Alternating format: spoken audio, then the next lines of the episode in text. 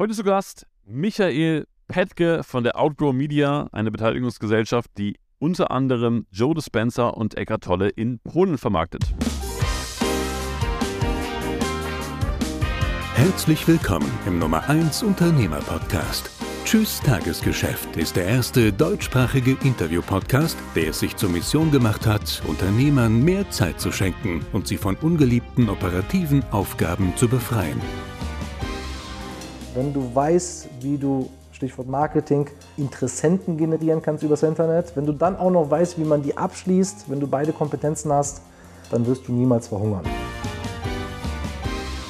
Ja, Lieben, Michael Petke, den Namen habe ich nicht nur einmal gehört, sondern er wurde mir wirklich sehr oft empfohlen. Äh, wir haben uns dann irgendwann kennengelernt bei einem Abendessen in Düsseldorf und Michael ist so ein Mensch, mit dem du dich gerne stundenlang unterhältst, weil er wirklich eine Tiefe in seinen Gedanken und seinen Ansichtsweisen hat. Und wir reden natürlich ein bisschen über seine Geschichte, wie er vom Angestellten zum Unternehmer geworden ist, vor allem auch, wie er irgendwann das Tagesgeschäft verlassen hat und jetzt eher auf einer strategischen Ebene tätig ist.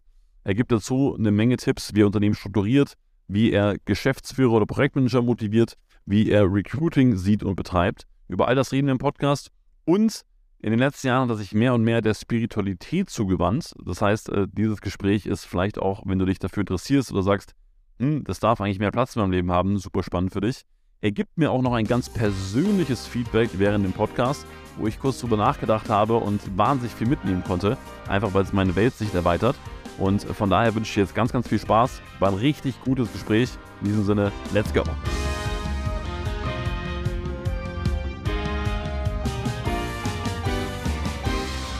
Bist du, eher so ein, bist du eher so ein wissenschaftlich orientierter Typ?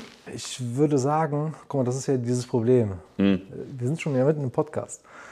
Kann man Menschen wirklich so einkategorisieren? Geht das? Ja, man kann sich selber so Es gibt einkategorisieren. Tendenzen und es gibt immer so in Bezug auf irgendeine Baseline. Mhm. Aber ich würde sagen, ich bin sehr vielfaltig. Vielleicht gibt es und gab es Phasen in meinem Leben, wo ich wissenschaftlich orientiert war. Gibt aber auch komplett die andere Seite, wo ich, äh, Wissenschaft ist ja so Zahlen, Daten, Fakten, alles belegbar, ähm, rational. Und die andere Seite ist dann eher so emotional, Intuition, fühlen, erahnen, komplett das Gegenteil. So, es ist eine Balance und bei mir ist es pendelt. Ne? Manchmal pendelt es komplett aus in die wissenschaftliche Richtung und manchmal mehr so ins Intuitive. Momentan bin ich viel mehr im Intuitiven, aber ich glaube, diese Balance und auch dieses Switchen, auch innerhalb von einem Tag zu switchen, das gelingt mir ganz gut. Ja, und äh, alles andere ist ja so das Gegenteil. Ne, du bist so fanatisch. Ja, ich bin voll Wissenschaft. Und äh, Fanatismus. Ja, es engt irgendwie man. ein, oder?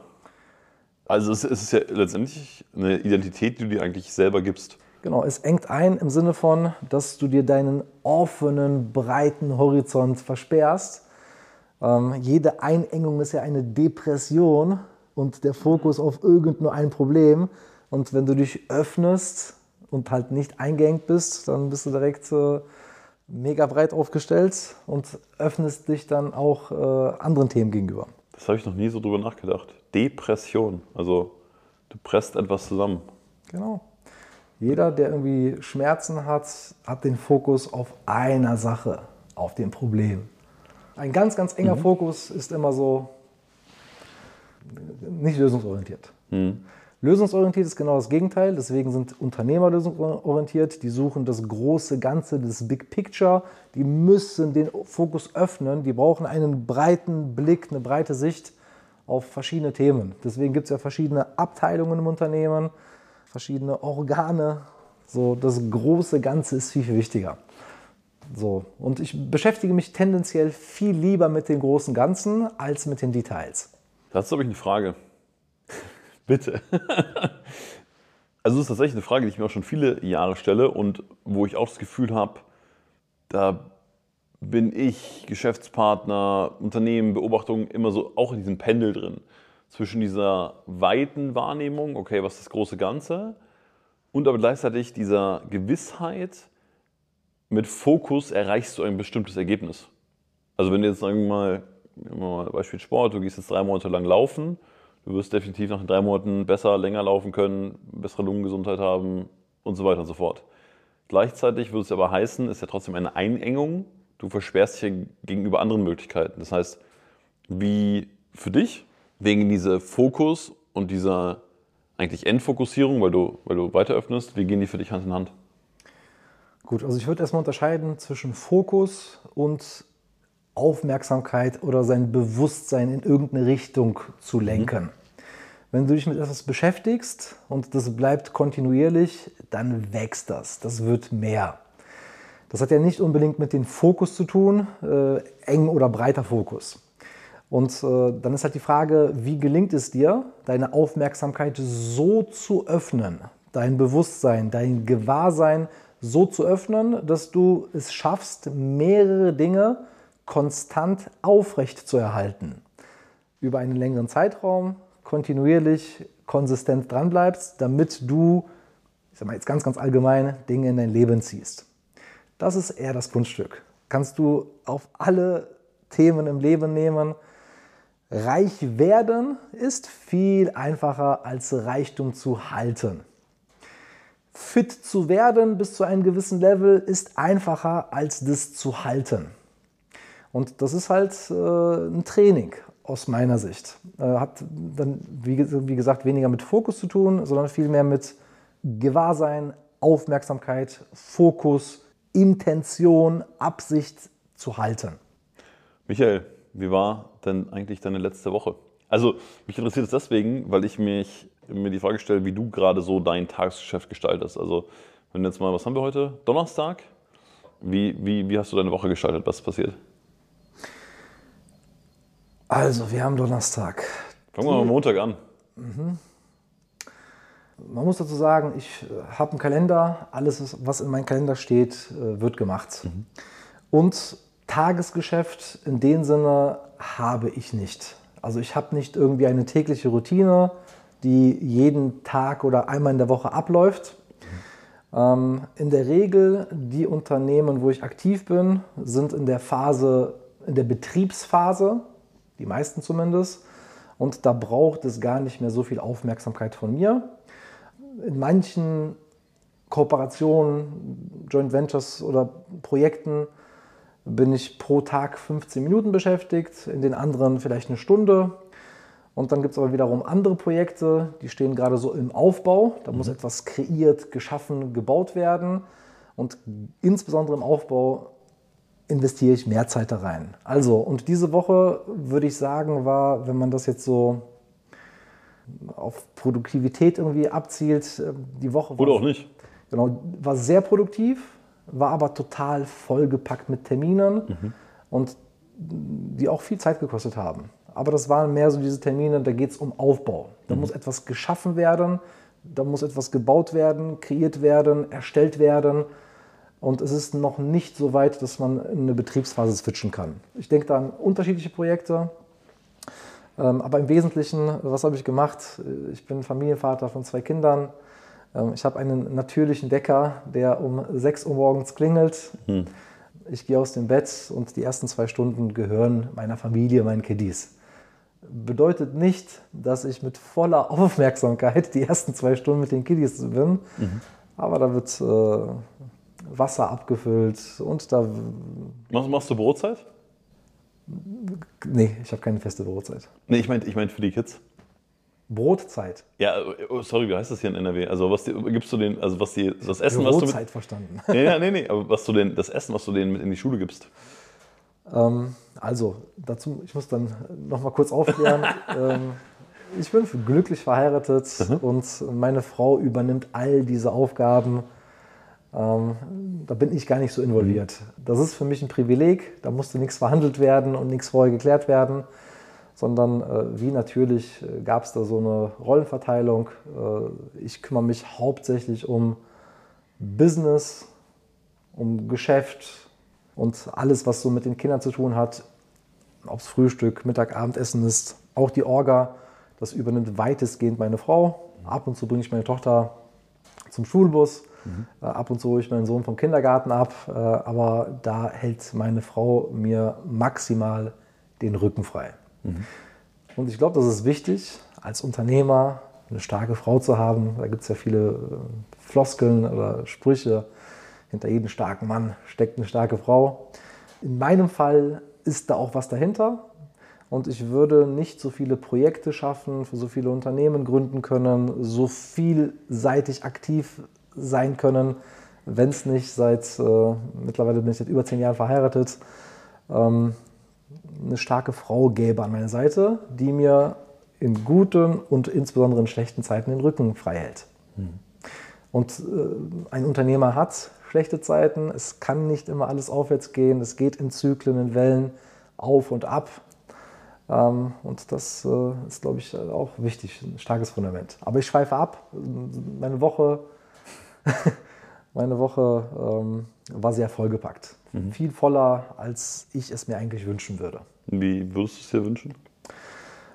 Ich habe aktuell so, so ein Zielbild, ähm, so ein Ideal auf ein Jahr gesehen ist, ich mache viermal im Jahr Urlaub mit Familie, ich nutze alle Schulferienzeiten und ich arbeite sehr, sehr gezielt, vielleicht zwei Monate für Projekte und mache dann einen Monat Relax. Das muss jetzt nicht diese Aufteilung sein, aber die, so zwei Drittel Wachstum in Unternehmungen, was Größeres schaffen, für Wachstum sorgen, für einen selber, für das Umfeld, für die Mitarbeiter, für die Partner, für die Kunden, Klienten, die dahinter sind.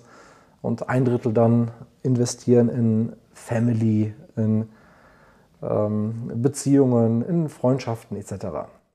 Ich würde ganz gerne nochmal auf das eine Thema Businessphase drauf eingehen, weil du da ja für dich relativ klar bist. Und ich glaube, so wie du es ausgedrückt hast, sind es dann ja auch verschiedene Rollen, die du als Unternehmer in den jeweiligen Phasen einnimmst und in denen man sich ja dann auch total schwer tut. Also wenn du zum Beispiel immer Aufbau gewohnt bist und immer anschieben, anschieben, anschieben, dann ist es ja auch eher kontraproduktiv, wenn du dieselbe Rolle einnimmst, wenn der Betrieb gerade läuft. Ne? Also ich kenne das vom Geschäfts- oder vom gemeinsamen Geschäftspartner, den du auch gut kennst das läuft alles, da läuft der Betrieb, da habe ich jetzt nicht vor, irgendwie äh, rein zu, äh, reinzuhauen ohne Ende. Ähm, kannst du mal diese Businessphasen beschreiben, so wie du sie für dich interpretierst und wie du dich in welcher Businessphase verhältst? Okay, also ich habe da direkt mehrere Ideen. Mhm. Ich sag mal zwei ganz, ganz grundlegende, grobe Konzepte. Einmal gibt es eine Phase, wo du etwas rausgibst und das sorgt für eine Bereicherung, für ein Wachstum. Und dann gibt es eine Phase, wo viel reingeht. Mhm. Ob man äh, Input bekommt. Ne? Einmal sorgst du für einen großen Output, da würde ich unterscheiden. Mhm. Und ähm, wenn man das so als Zyklus sieht, dann gibt es ja etwas, wo ein Zyklus startet. Das mache ich sehr gerne. Ich starte sehr gerne Kooperationen, neue Projekte, neue Ideen, neue Hobbys, neue Vorhaben sehe Potenziale, sehe, wo Arbitrage da ist und nutze diese Fähigkeit. Das mache ich sehr gerne. Das ist so eine Startphase eines Projektes. Dann gibt es halt so diese mittlere Phase, wo man Dinge anpassen muss, äh, feinjustieren, abgleichen, verändern. Mhm. Ähm, in der Phase, die ist für mich sehr anstrengend. Die braucht es aber, insbesondere wenn etwas aufgebaut wird. Mhm. Und dann äh, gibt es auch die Phase, wo etwas abgeschlossen wird. Und ähm, für mich, also aus Unternehmersicht, äh, schließe ich, da wurde etwas Neues kreiert, da wurden Menschen eingestellt, da wurde das Team aufgestellt, da wurde die Strategie definiert und die hält jetzt vielleicht für drei Monate, vielleicht für sechs, vielleicht für drei Jahre, manchmal für fünf Jahre. Und dann übergibt man das an einen Geschäftsführer, der das dann weiterleitet ähm, oder hat dann vielleicht eine andere Absicht, einen Exit zu machen. Das sind so verschiedene Phasen, die ich jetzt so äh, unterteilen würde. Und dann, wie gesagt, äh, kurz erwähnt, äh, definitiv gibt es bei mir eine Aufbauphase, wo mit einer Teamleitung, mit unterschiedlichen Menschen was aufgebaut wird, was kreiert, was geschaffen wird. Wir sitzen gerade hier in einem wunderschönen Haus in Düsseldorf.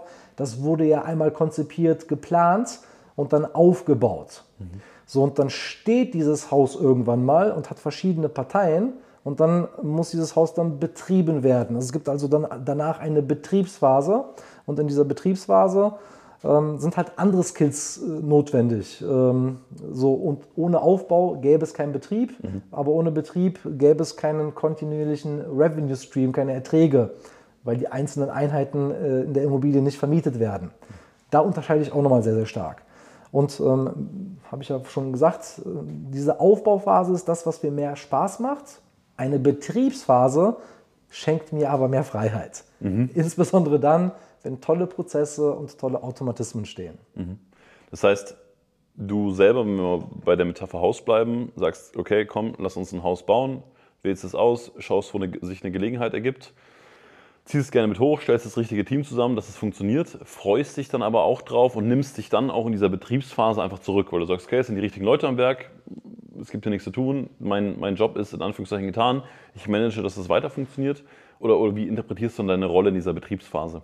Also, du hast es gut zusammengefasst. Mhm. Das ist natürlich so die theoretische Welt. Dann mhm. gibt es noch viel, viele Dinge, äh, die in der Praxis anders sind als vorher in der Planung.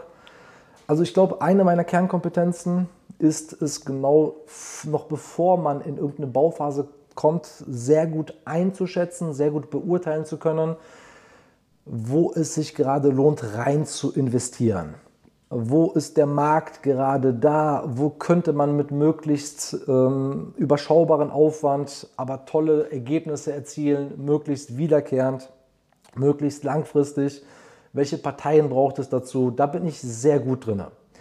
Ähm, während einer Betriebsphase bin ich sehr gut, Einzelheiten zu identifizieren, die man verändern muss oder sollte, damit es einfach besser fluppt. Mhm. Da geht es nicht immer nur um mehr Profit und Umsatz und äh, Erträge, sondern manchmal verändert man eine Kleinigkeit im Konzept oder man verändert eine Kleinigkeit beim Zielpublikum oder man verändert irgendeine Kleinigkeit im Marketing oder im Sales oder manchmal verändert man, ich übertreibe jetzt einfach mal, äh, man tauscht das Putzteam aus, was äh, die Räumlichkeiten, die Büroräumlichkeiten putzt und schon fluppt es wieder. Mhm. Bei so Kleinigkeiten, also Feintuning auf einem hohen Niveau, da würde ich auch sagen, bin ich ziemlich gut.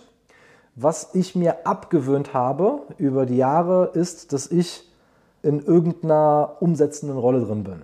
Mhm. Und das ist auch, ich kann das immer noch gut herleiten. Auch, auch nicht im Aufbau? Im Aufbau ist es manchmal notwendig, mhm. manchmal hast du einfach nicht die Ressourcen. Manchmal dauert es im Aufbau zu lange, jemanden einzuarbeiten. Mhm. Weil im Aufbau arbeitest du ja jemanden ein und wenn der Bau fertig ist, hast du nichts mehr davon. Im Betrieb arbeitest du jemanden ein und der betreibt das dann weiter. Hat einen viel, viel größeren Nutzen bei mir.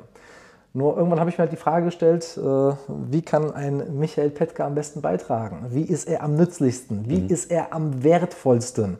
Was kann er geben, was vielleicht andere nicht so leicht geben können? Und dann bin ich irgendwann mal dahin gekommen. Ich bin mir nach wie vor für nichts zu schade. Ich habe in meinem Leben zig Angestelltenjobs gehabt und Geld verdient. Und dann bin ich immer wieder aus diesen einzelnen Positionen und Rollen herausgewachsen, weil ich verstanden habe, okay, manchmal war es so, ey, da kann ich ja in der gleichen Zeit, früher, lange ist es her, mhm. mehr Geld verdienen. Ach, da kann ich auch wieder mehr Geld verdienen und da wieder mehr Geld. Und irgendwann habe ich gemerkt, ey, da kann ich ja mit weniger Einsatz mehr erreichen. Da kann ich ja mit noch weniger Einsatz mehr erreichen. Und so hat sich das entwickelt. Das war nie ein Plan von mir. Aber schon bei meinen allerersten Schülerjobs, ob ich irgendwelche Gläser abgeräumt habe, äh, äh, irgendeinen Gastrobetrieb, habe ich mir immer überlegt, wie kann ich das noch effizienter gestalten? Ob ich äh, äh, Gläser gespült habe in irgendeiner Spülmaschine, wie kann ich die Gläser so anordnen, damit das schneller geht, damit vielleicht meine Pausen mehr sind, damit äh, das äh, naja, wirtschaftlicher läuft. Mhm so habe ich natürlich auch in der Schule und in der Uni getickt. Mhm. Sagen wir mal dieses Minimalprinzip. Wie kann ich mit minimalstem Aufwand äh, die Note schreiben, die ich mir wünsche? Manchmal hat die Note gereicht zum, zum Weiterkommen. Ähm, so, und das wurde dann weiter verbessert, dieses Talent, was ich dann irgendwann bekommen habe. Und äh, ist dann bis heute so gekommen, dass ähm, manchmal sind es halt Kleinigkeiten, in meiner eigenen Bubble stelle ich mir die Frage, ey, da muss doch eigentlich jeder drauf kommen. Das mhm. liegt doch voll auf der Hand. Das ist doch nur dieses kleine Ding. Mhm.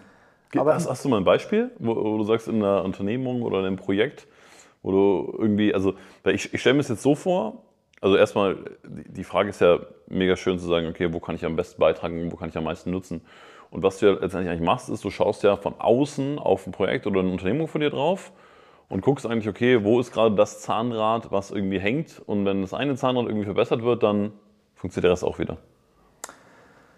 Also ich bin ja erstmal sehr äh, vage geblieben. Es mhm. geht um allgemeine Konzepte. Ich bin auch der Meinung, dass es wichtig ist, Konzepte zu verstehen, bevor man dann spezifisch in irgendwelche Beispiele geht. Aber ohne Beispiele ist es dann schwer greifbar. Es gibt ganz viele Beispiele. Ähm, Beispiel. Aktuell suche ich eine neue Supportkraft in einem meiner Projekte. Da bin ich im Ausland aktiv, in Polen. Ähm, eine virtuelle Assistentin ist gerade schwanger, die wird Mutter und äh, ich brauche zwei neue Personen für sie. Ähm, die Order wurde rausgegeben, das macht der Projektmanager, aber irgendwie kam der nicht weiter. So, es hat zu lange gedauert, um diese Person zu bekommen. Und ähm, der Fehler an der Stelle war, dass wir die Assistentin, die jetzt schwanger wird, ersetzen wollten und nach ihren Skills geguckt haben. Mhm. Die hat sich ihre Skills aber angeeignet. Und meine Erfahrung ist, insbesondere wenn man mit Webworkern arbeitet, dass es viel besser ist, ultra spezifisch für eine leichte Aufgabe jemanden zu finden. Hier als Beispiel, wir brauchen jemanden für den Support. Was machst du im Support? Du musst gut tippen können, du musst die Sprache gut können, du musst affin sein für diese Themen, für die man Support macht. Und äh, wenn man das so einfach und leicht und locker gestaltet, dass der oder die Bewerberin sich da sehr leicht hineinversetzen können und sagen, ach, die Anforderungen mache ich doch mit links, kriegt man automatisch mehr Bewerber. Mhm. Wenn du mhm. mehr Bewerber hast, kannst du im Auswahlverfahren viel besser vorgehen. Und äh, so eine Supportstelle, die könnte ja auch locker Social Media Support oder Kommentare beantworten etc. etc. Wenn du das aber in eine Stelle reinpackst, also Social Media, mhm. wenn das nur das Wort da drin steht und manche sich damit gar nicht identifizieren können, versperrst du für 50, 60, 70 Prozent der Leute, die sich das nicht zutrauen, diese Stelle. Wir haben das getrennt, wir haben zwei einzelne äh, Anzeigen draus gemacht und schon sage ich mal, geht die Statistik hoch. Mhm. Äh, vorher gab es drei, vier Bewerber, auf einmal gibt es pro Stelle 50 Bewerber. Und wenn du dir die Bewerbung genau anschaust, denkst du dir, warum haben die sich vorhin schon beworben? Mhm. Und wenn du aber mit den Leuten sprichst, dann merkst du, dieses, diese Selbstwahrnehmung, kann ich das überhaupt? So, die ist dann eine völlig andere als die, die man hat, wenn man im Tagesgeschäft im, im Business drinsteckt. Ein weiteres Beispiel genau bei dieser Stellenanzeige, wenn man fünf Tools erwähnt, erwähnt. Du hast Erfahrung mit Zendesk und mit Active Campaign und kennst den Facebook Anzeigenmanager und hast vielleicht schon mal Calendly angebunden. Wer hat denn schon diese Kompetenz, all diese Tools zu machen? Jemand das aber kurz beizubringen mit einem Erklärvideo, was schon längst da ist, ist ein kleiner Aufwand. Deswegen haben wir diese ganzen Tools mal rausgenommen. Mhm und schon hast du einfach deutlich mehr Bewerber. Das sind so Kleinigkeiten. Äh, so und vielleicht ist es noch eine andere Kompetenz, sich in andere hineinversetzen zu können, Empathie zu zeigen, Vorstellungskraft zu haben, Imagination. Alles klar, wenn ich suchen würde, man muss dazu sagen, ich will logischerweise, damit das Gesamtsystem, der Gesamtorganismus gut überlebt, die Ressourcen günstig einkaufen. Ich will nicht unnötig viel Geld dafür bezahlen. Meistens verhandle ich aber mit den Bewerbern nicht. Aber wenn die Schwelle gering ist und dann finde ich die Leute mit der richtigen Einstellung, mit der Zuverlässigkeit, ich schreibe in meine Stellungsschreibung auch rein, dass wir ab und zu am Wochenende arbeiten müssen und manchmal brauchen wir Einsatz. Ähm, mein erster Test übrigens ist so ein Schnelligkeitstest, wie schnell antworten die Leute auf diese einzelnen Schritte und dann geben wir immer so eine Testaufgabe, wie schnell wird die erledigt. Aber das mal so ein ganz, ganz konkretes Beispiel ähm, von heute. Und wenn ich weiter nachdenke, kommen mehrere Beispiele. Mhm und manchmal braucht es halt diesen kurzen Impuls. Impuls. Ähm, dann nehme ich mir auch ein paar bisschen mehr Zeit, damit mein Projektmanager, in dem Fall, ich habe unterschiedliche Projektmanager, das Know-how auch bekommt, damit er es beim nächsten Mal schon von alleine hinkriegt. Und äh, das sind manchmal diese kleinen Dinge im Betrieb. Mit Sicherheit hätten wir auch eine Supportkraft, die Social Media kann, gefunden, hätte vielleicht zwei, drei Monate länger gedauert. Mhm. Und die Konsequenzen es gibt ja eine direkte Konsequenz und dann gibt es halt die Konsequenz der Konsequenz. So, die sind meistens immer dann, wenn man ressourcenknapp ist, die sind groß. Ne? Das Team fängt an zu rudern, wir haben die nächsten großen Online-Kongresse, wir machen in dem Projekt äh, fast wöchentlichen Launch. Das heißt, wir brauchen Ressourcen, die müssen schnell funktionieren, die müssen schnell ongeboardet sein. Wir sind es auch nicht zu so schade, dann vielleicht zwei Personen zu hiren, onzuboarden für diese Stelle, damit da ein bisschen mehr Luft ist. Das mal als konkretes Beispiel, was ein bisschen greifbarer ist. Ja, mega. Ich fand es jetzt auch ganz schön, weil das dieses Prinzip oder diese, ja, dieses Vage, was davor war, also aber dieses, dieses allgemeine Prinzip, okay, wie gehst du damit um, eigentlich das ganz gut beschreibt. Ne? Also du gehst irgendwie hin und dadurch, dass du ja auch wahrscheinlich nicht im Tagesgeschäft drin bist, siehst du die Sachen. Ich glaube, das ist ja genau die Magie, ne? dass, dass du dir denkst, hey, warum sieht das nicht jeder? Aber weil du eben nicht drin bist, schaust du drauf, gehst kurz rein, intervenierst, sprichst mit, sprichst mit dem Projektmanager, stellst die Sache um, hast danach ein besseres Ergebnis. Würde ich unterschreiben, ähm, würde ich aber nicht als ultimativ sehen, weil äh, ich darf mit wundervollen Menschen arbeiten, die sind alle echt auch sehr gut kompetent. Mhm. Aber ähm, jeder hat halt seine Stärken und manchmal hat man Blindspots, die ich garantiert auch in anderen Themen habe. Also Absolut. es ist immer so der Austausch. Mhm. Äh, und ja, es hilft definitiv, wenn man nicht im Tagesgeschäft drinsteckt. Ähm, und wenn man das große Ganze im Blick hat. Und ich rede nicht nur vom großen Ganzen, boah, das ist mein Unternehmen, hier sind meine verschiedenen Abteilungen und da kommt Geld rein und das sind meine Projekte, sondern wenn man dann noch ein bisschen weiter schaut, äh, wie ticken die Menschen in meiner Organisation, wie ticken unsere Kunden, wie ticken unsere zukünftigen Mitarbeiter, wenn man dieses Bild auch noch hat. Mhm. Also das ist natürlich viel, viel leichter, wenn man nicht im Tagesgeschäft äh, drinsteckt, äh, wo man funktionieren muss, weil es Verträge gibt, weil es Vereinbarungen gibt, weil man sich auf etwas committed hat. Ja. Was war deine erste Unternehmung, nachdem du, nachdem du angestellt warst? Meine erste Unternehmung. Muss ich mal kurz überlegen, was ich dazu zähle. Mhm. Ähm, ich glaube, ich war zuerst selbstständig und danach angestellt. Mhm. Für mich war schon sehr früh als Kind klar, ich kann mir nicht erklären, woher ich das habe, weil meine Eltern ganz normale Angestellte sind, dass ich nicht unbedingt in dieses Angestellten-System reinpasse. Ich war in der Schule extrem gut, war Klassenbester, war Jahrgangsbester und das ohne was dafür zu tun. Frag mich bitte nicht, wie das funktioniert hat. Ich habe auch keine Hausaufgaben gemacht, immer kurz davor. Im mündlichen war ich ziemlich gut. Das war 50 Prozent der Note. Ähm, und dann habe ich aber gemerkt, dass die Schule halt einen gewissen Prototypen ausbildet. Ähm, und für mich war schon immer klar, alles klar, ähm, wie kann ich Business machen? Und deswegen war ich auf Trödelmärkten unterwegs. Habe dann erfahren, dass man Ware günstig einkaufen kann und andere zahlen dir ja mehr Geld dafür. Da war ich selbstständig plötzlich ohne Gewerbe und habe irgendwo beim Großhändler damals, ist lange her, Ware eingekauft und die am Trödelmarkt teurer verkauft und habe auf Trödelmärkten verkauft. Das waren so, und so äh, waren das diese Gameboy-Spiele oder was war das? Ich habe die unterschiedlichsten Sachen auf Trödelmärkten verkauft. Ich sag mal, ich habe natürlich auch Gameboy-Spiele oder private Spielzeuge, die ich nicht mehr genutzt habe, verkauft. Aber irgendwann ist es gewerblich geworden. Irgendwann habe ich einen Großhändler kennengelernt.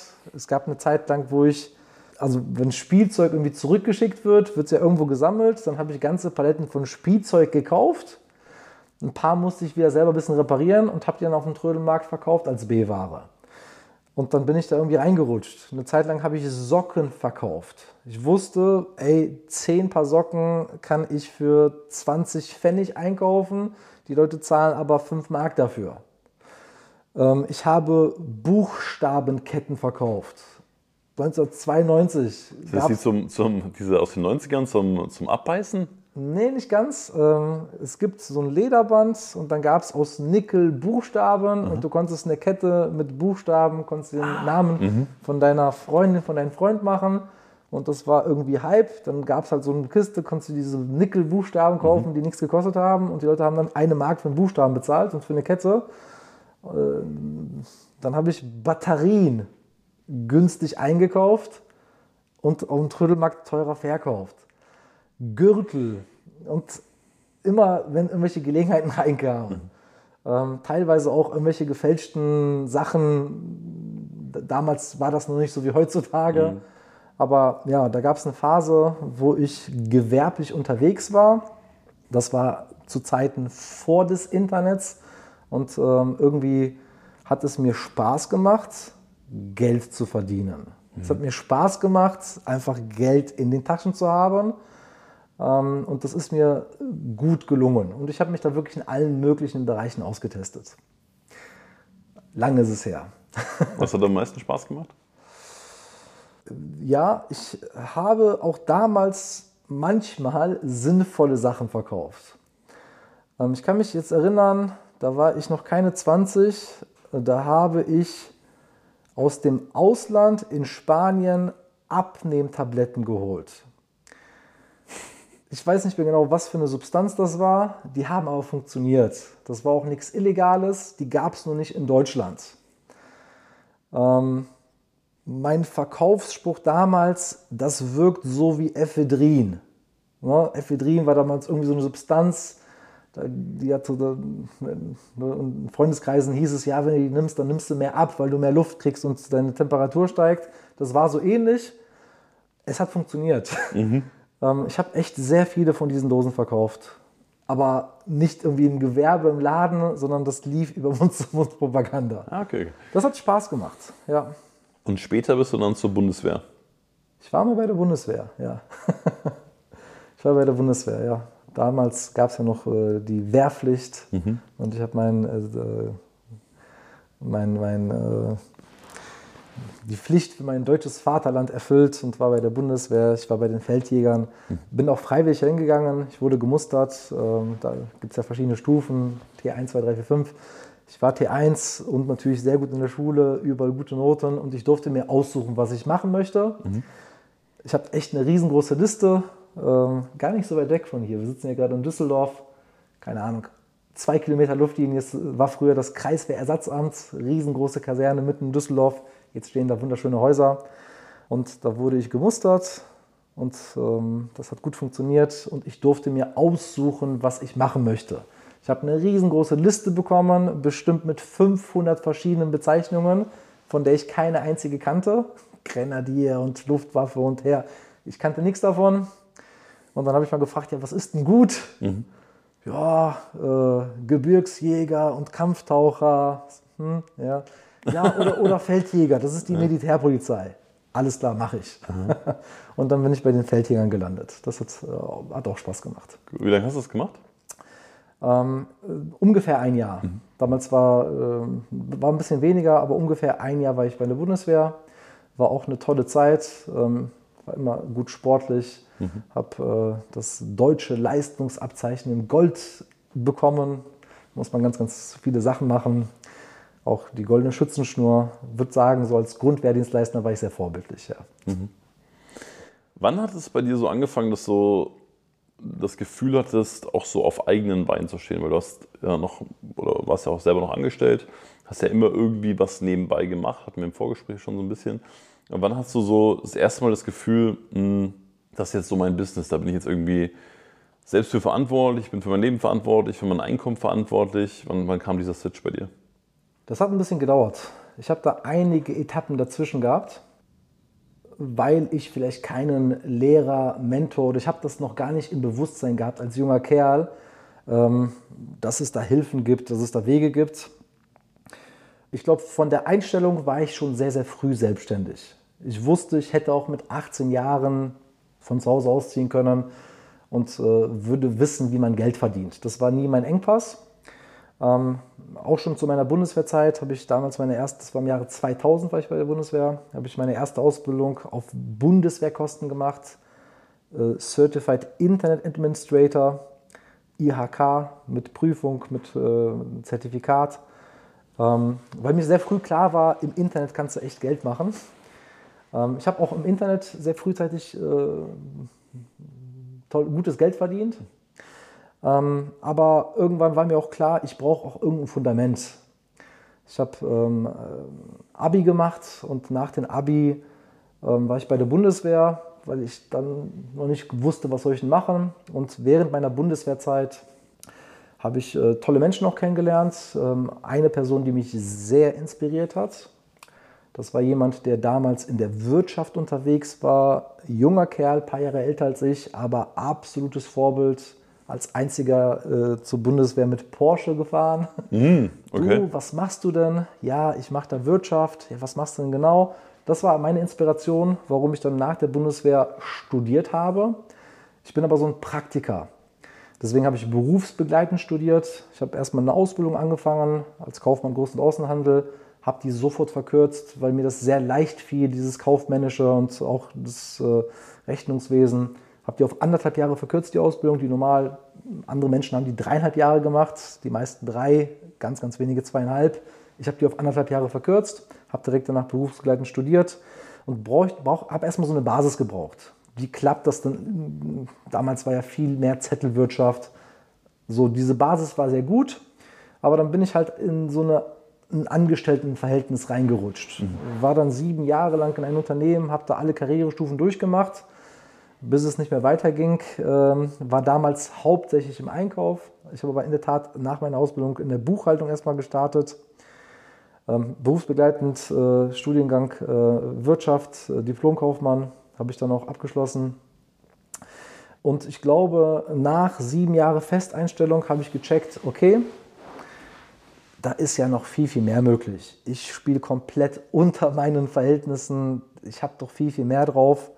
Und bin damals raus aus meiner Festeinstellung vom Einkaufsleiter Bereich Medientechnik und habe in den Vertrieb gewechselt und habe im Vertrieb sehr viel Geld verdient. Das war damals dann auf selbstständiger Basis und ähm, das war auch so. Was war das für ein Unternehmen?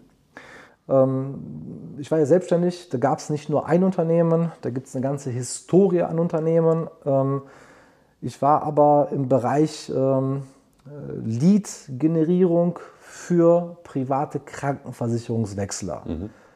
Klassiker kann man fast sagen. Der Klassiker, mhm. so wie kam ich dazu? Ich hätte mir niemals vorstellen können, dass ich irgendwie Versicherung verkaufe, war null mein Ding. Hab ich, gab damals auch schon, nee, passt nicht, aber Krankenversicherung ist ja eine Pflichtversicherung, das musst du in Deutschland haben. 10% der deutschen äh, Bevölkerung sind privat versichert, die wechseln regelmäßig und im Internet konnte man sehr, sehr leicht Leads, also Interessenten, Kundenanfragen dafür generieren. Damals, und wir reden jetzt hier so 2007, 8, 9, 10, war das echt ein Kinderspiel im Vergleich zu heute. Heute sind die Märkte übersättigt. Ähm, ja, und äh, da habe ich Verkaufen so richtig gelernt. Wenn du an der Quelle von Anfragen stehst, dann nimmst du selbstverständlich ein paar Anfragen mit. War in den unterschiedlichsten Vertrieben, Organisationen, Maklerpools aktiv. Ähm, und das war definitiv die Zeit, wo ich komplett in meine Selbstständigkeit gekommen bin. Wusste ganz genau, äh, wenn du weißt, wie du, Stichwort Marketing, Interessenten generieren kannst übers Internet, wenn du dann auch noch weißt, wie man die abschließt, wenn du beide Kompetenzen hast, dann wirst du niemals verhungern. Mhm. Was ich ganz auffällig finde, ist sowohl so wie du jetzt arbeitest, also so, auch so wie du jetzt Unternehmertum denkst oder deine Strategie denkst, war es ja eigentlich damals schon auch, dass du auch gesagt hast, ich brauche eigentlich ein Fundament. Also es muss immer erstmal irgendwie eine Basis dastehen, eine, Erdung, das ist ja auch auf gewisse Art und Weise konservativ, bevor man dann irgendwie verschiedene Richtungen geht. Und also ist es was, was dich so unternehmerisch durch dein Leben begleitet, dass du immer sagst, hey, bevor es losgeht, bevor wir das Haus bauen, wir legen das Fundament, wir machen die Basics, wir schauen uns die, die wichtigsten Voraussetzungen an? Schön wär's. Mhm. Ist, würde ich sagen, meistens so, mhm. aber häufig auch nicht. Ähm, es ist unterschiedlich. Ähm, mir, es war eine Zeit lang in meinem Leben so eine Basis wichtig. Ähm, das ist aber nicht immer wichtig. Ich würde auch sagen, es kommt wirklich sehr, sehr stark auf dein Umfeld an, auf deine Umgebung. Was prägt dich, wer prägt dich, was sind deine Leitbilder, wonach orientierst du dich, hast du Vorbilder in verschiedenen Bereichen. Und manchmal war es bei mir im Leben auch so ein Wiedervergessen von Dingen, die vielleicht gar nicht zu mir gepasst haben. Mhm. Weil ich habe dir gerade, wir haben uns ja nicht abgesprochen, kurz ein bisschen was aus meiner Kindheit erzählt. Das war damals ja schon da. Und dann habe ich das so ein bisschen wieder verlassen. Ähm, irgendwann habe ich auch gemerkt, Handel ist nichts für mich, weil es gibt ja Dienstleistungen, das ist ja noch viel, viel cooler und es gibt Beratung und es gibt ja noch viel, viel geilere Felder. Ähm, ich würde sagen, es ist verdammt wichtig, ein gutes Fundament zu haben, auch immer wieder da, dafür zu sorgen, dass es stabil ist. Und ich würde auch immer jedem empfehlen, wenn du was startest oder wenn du was hast, sorg für die Basics, sorg dafür, dass du mm, was Stabiles hast. Ich würde aber jetzt nicht sagen, dass das unbedingt notwendig ist, weil ich in meinem Leben habe auch manchmal andere Wege gewählt, die total viel Freiheit geschenkt haben und andere meiner Geschäftspartner auch. Wenn wir jetzt einen, einen kleinen Sprung machen, so du hast irgendwie äh, PKV-Versicherung verkauft und äh, bist da irgendwie so ein bisschen ins Game reingerutscht. Jetzt heute, ich glaube, so das größte Projekt, was du hast, ist ja, glaube ich, Unity in Polen, oder? Ich habe noch, äh, noch größere in der Tat, aber das ist auf jeden Fall das, was mir am meisten am Herzen liegt. Das liegt dir meist im Herzen. Dann äh, also ist ja eine große Plattform für Persönlichkeitsentwicklung, ne? Kann man so sagen, genau. kann man so sagen. Ähm, dann Grün und Gesund, Steuermentoring, auch noch andere Sachen in der Beteiligungsgesellschaft. Ja, noch ein paar andere Sachen. Noch, erzähl gerne, wenn du magst. Ähm, Nee, nee, nee, das ist aber im Wesentlichen. hm. Das im Wesentlichen. Wie kam dann irgendwann der Sprung von, okay, ich bin jetzt, jetzt, und das ist ja jetzt eigentlich total klassisch und ist ja auch was, was, glaube ich, viele interessiert, die jetzt den Podcast hören. Also wie kam dann der Wechsel bei dir von, okay, ich arbeite hart, ich arbeite viel, ich bin fleißig, also ich werde durch Fleiß erfolgreich, zu, ich werde durch Cleverness oder Pfiffigkeit oder Strategie oder richtige Teams zusammenstellen erfolgreich. Was, was ist in dieser Phase passiert? Wie, wie bist du da hingekommen? Also, das war wieder wie so ein Wandel, weil ich habe das, ich weiß nicht, wo das herkam, aber als Kind, als Jugendlicher, als heranwachsender Erwachsener habe ich diese Einstellung gehabt, die habe ich dann irgendwann verloren. Und dann war ich sehr, sehr fleißig. Das hat mich auch zum Erfolg geführt. Aber ich war halt erfolgreich innerhalb vom Angestelltensein. Und da ist sehr, sehr schnell der Deckel drauf. Das weiß ich heute. Das habe ich damals nicht gecheckt. Ich habe auch damals gar nicht gecheckt, wie wertvoll ich als Angestellter war.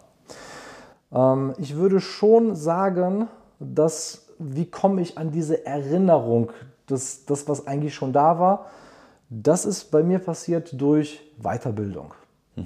Durch das Interesse, alles klar, wie funktioniert denn das wirklich? Ähm, ich kann jetzt nicht sagen, es war das Buch oder dieses Coaching oder das Seminar, Klar. ähm, aber es gab bei mir im Leben so eine Phase, wo ich selber gecheckt habe, okay, ähm, du kommst ja richtig schlau vor, aber im Prinzip weißt du gar nichts. Ähm, du hast eine gewisse Ahnung, geh dem nach. Und bei mir ist es definitiv durch Bildung gekommen. Vielleicht so eine Kombination aus, hier dieses Buch wurde mir empfohlen, da geht es mehr um in Richtung Unternehmertum. Äh, Dieses Seminar, da geht es mehr so um ganz andere Dinge. Und dann hat das wieder gestartet. Ähm, Und rückblickend heutzutage so, habe ich auch nur Erklärungsmodelle. Ob das wirklich so ist oder nicht, kann ich dir nicht sagen. Aber genau, worauf ich hinaus will, wie, hast, hast, also hast du da, kannst du dich noch erinnern, wie du es empfunden hast? Weil, also bei mir zum Beispiel ist es so, ich, ich würde sagen, ich bin, ich werde in diesem Prozess immer besser, aber ich erwische mich auch noch bei dieser, in Anführungszeichen, alten Mentalität, okay, durch Fleiß erfolgreich sein, weil genauso wie bei dir, ich ja durch Fleiß irgendwie erfolgreich geworden bin oder im Business erfolgreich geworden bin und dann hast du ja ganz viele Verhaltensweisen, Denkweisen, die irgendwo so in dir drin sind. Ne? Und dann verstehst du ja auch gar nicht das Rauszoomen oder Spielen oder mehr Schlafen oder mehr Lesen oder Gespräche führen ohne einen gewissen Zweck, dass die ja eigentlich viel wertvoller sind, als jetzt zu sagen, ich setze mich wieder ins Projektmanagement-Tool, ich mache noch ein Meeting dazu, ich pushiere wieder rein. Also das ist ja, also für mich war es wahnsinnig schwer, mich da umzugewöhnen. Hast du da noch ein Gefühl zu, wie das bei dir war? Ja, ich habe da ein Gefühl zu. Also heute würde ich sagen, ich habe das mitgebracht und die Gesellschaft, vielleicht ein bisschen meine Eltern, vielleicht meine Lehrer oder das Umfeld, was sagt, nee, du musst Ausbildung machen, du musst zur Uni, hat mich da so ein bisschen umprogrammiert. Das hatte ich früher nicht. Und ich habe mich eigentlich eher daran erinnert, wie ich es früher hatte. Und es ist schwer zu erklären, aber so wie ich es dir gesagt habe, in der Schule fiel mir alles so leicht, ich habe nicht gelernt, aber ich war der Klassenbeste, der Jahrgangsbeste. Äh, die anderen Strebermädels haben mich gehasst, weil ich war ja nicht nur, ich war ja kein Strebertyp. Ich war ja auch gleichzeitig der Klassenclown und ich war aber auch gleichzeitig äh, der Typ, mit dem man sich nicht gerne anlegt. Mhm. Also ich habe verschiedene Rollen da gehabt. Ähm, ja, vom Feeling würde ich sagen, dass es eher der intuitive Teil ist. Mhm. Und Intuition ist ja nicht irgendwie rational, das ist ja genau das Gegenteil. Rational wäre, ey, wenn du mehr machst, dann bekommst du ja mehr. Klar. Also der Verstand sagt ja, ich bin fleißiger so und das klappt bis zu einem gewissen Level. Und mir ist es dann irgendwann wieder gelungen, mich daran zu erinnern, wie das eigentlich war. Als, als Kind fallen die, die Dinge ja zu. Mir sind die vielleicht ein bisschen mehr zugefallen als anderen. Und da habe ich mich auf meine Intuition verlassen. Ich habe nicht so auf Lehrer gehört. Ganz im Gegenteil. Ich wusste aber sehr, sehr gut, wie ich mit Lehrern umzugehen habe, damit die mir eine Eins geben. Und ich habe dann auch da in der Schule andere Strategien genutzt. Die nutze ich heutzutage genauso. Weil wenn du sehr gut bist in der Schule, aber du bist auch ein dominanter Schüler, dann hast du auch die Macht dafür zu sorgen, dass in der Klasse Ruhe ist. Wenn der Lehrer sagt, sei leise, hat das eine andere Wirkung, wie wenn das, das stärkste Kind in der Klasse sagt, du bist jetzt ruhig. Und den Lehrer freut das. Mhm. Der kriegt Unterstützung und der honoriert das mit guten Noten. Ja, also eher dieser intuitive Part, ähm, wobei ich sagen muss, als Kind habe ich viel mehr, viel, viel mehr, war das Dominante erst, was habe ich davon? Komm, ich mache alles zu meinem Vorteil. Auch die Deals, die ich als Jugendlicher gemacht habe, die habe ich zu meinem Vorteil gemacht. Das hat sich verändert. Natürlich denke ich auch an mich, aber ich liebe es, Win-Win-Win-Situationen zu schaffen. Partner sind glücklich, die Kunden sind glücklich und ich bin glücklich. Das liebe ich, das macht mir Spaß, das ist eine größere Challenge, auch Fingerspitzengefühl. Ähm, diese Win-Win-Win-Situationen kriegst du punktuell hin. Win-Win-Win-Situationen zu halten, ist auch für mich eine große Herausforderung. Aber Gefühl, das Intuitive aus dem Unternehmertum. Mhm. Das heißt, du bist irgendwann wieder hingekommen, dass du dich erinnert hast an diese Intuition, die du als Kind, als Jugendlicher und die wir fairerweise auch alle haben. Ne? Also ein Kind hat ja keinen durchgetakteten Plan, also hoffentlich nicht, wie es zu leben hat und wie es erfolgreich wird, sondern es macht halt irgendwie das, was es gerne macht. Ja, so sollte es sein. Aber mhm. es gibt Kinder, die haben schon im Kindergarten einen Plan und lernen Chinesisch. Äh, lernen Chinesisch, die Eltern haben gewisse Ansprüche, die Lehrer haben Ansprüche. Mhm. Die Kinder können gar nicht so Kinder sein, wie sie wollen. Ich glaube nicht, dass das früher anders war. Mhm. Ich kann mich auch nicht an alles erinnern, aber noch nicht. Aber mhm. ich mache so ein Erinnerungstraining. Es macht mir Spaß, sich an Dinge zu erinnern. Ja, als Kind hat man aber ein bisschen mehr frei oder in der tendenziell mehr Freiheiten als als Erwachsener, der viel mehr Verantwortung hat. Insbesondere wenn man Familien hat oder man muss die Miete bezahlen, da hast du recht. Mhm. Und diese Verantwortung haben ja dann deine Eltern übernommen und die haben dafür gesorgt, dass du diese Sicherheit hattest und gar nicht drüber nachdenken musstest. Rein technisch strukturell, wenn jetzt jemand sagt, hey, das verstehe ich, also ich verstehe, ich will, möchte, muss oder bin vielleicht sogar in diesem Prozess, dass ich wieder mehr zu meiner Intuition hinkomme, mehr zu meiner Freiheit, mehr zu diesem spielerischen um auch das große Ganze zu sehen, um die richtigen Hebel zu sehen. Ist es bei dir so, dass du probierst, dann jemanden ins Unternehmen zu setzen, der jetzt sagen wir mal COO ist, also operativer Geschäftsführer? Also ist das bei jeder Unternehmung, die du hast, dein ultimatives Ziel, jemanden da zu haben, der den Hut auf hat und der das Ganze voranbringt? Oder wie gestaltest du das? Ob das immer so ist, weiß ich nicht. Aber es ist immer gut, ich nenne das Projektmanager zu haben. Mhm. Ein Projektmanager ist in der Lage, etwas zu projektieren, die Ressourcen zusammenzusuchen und äh, etwas zu kreieren. Meistens dann an hoher Stelle der COO. Ähm, das schenkt einem definitiv Freiheiten.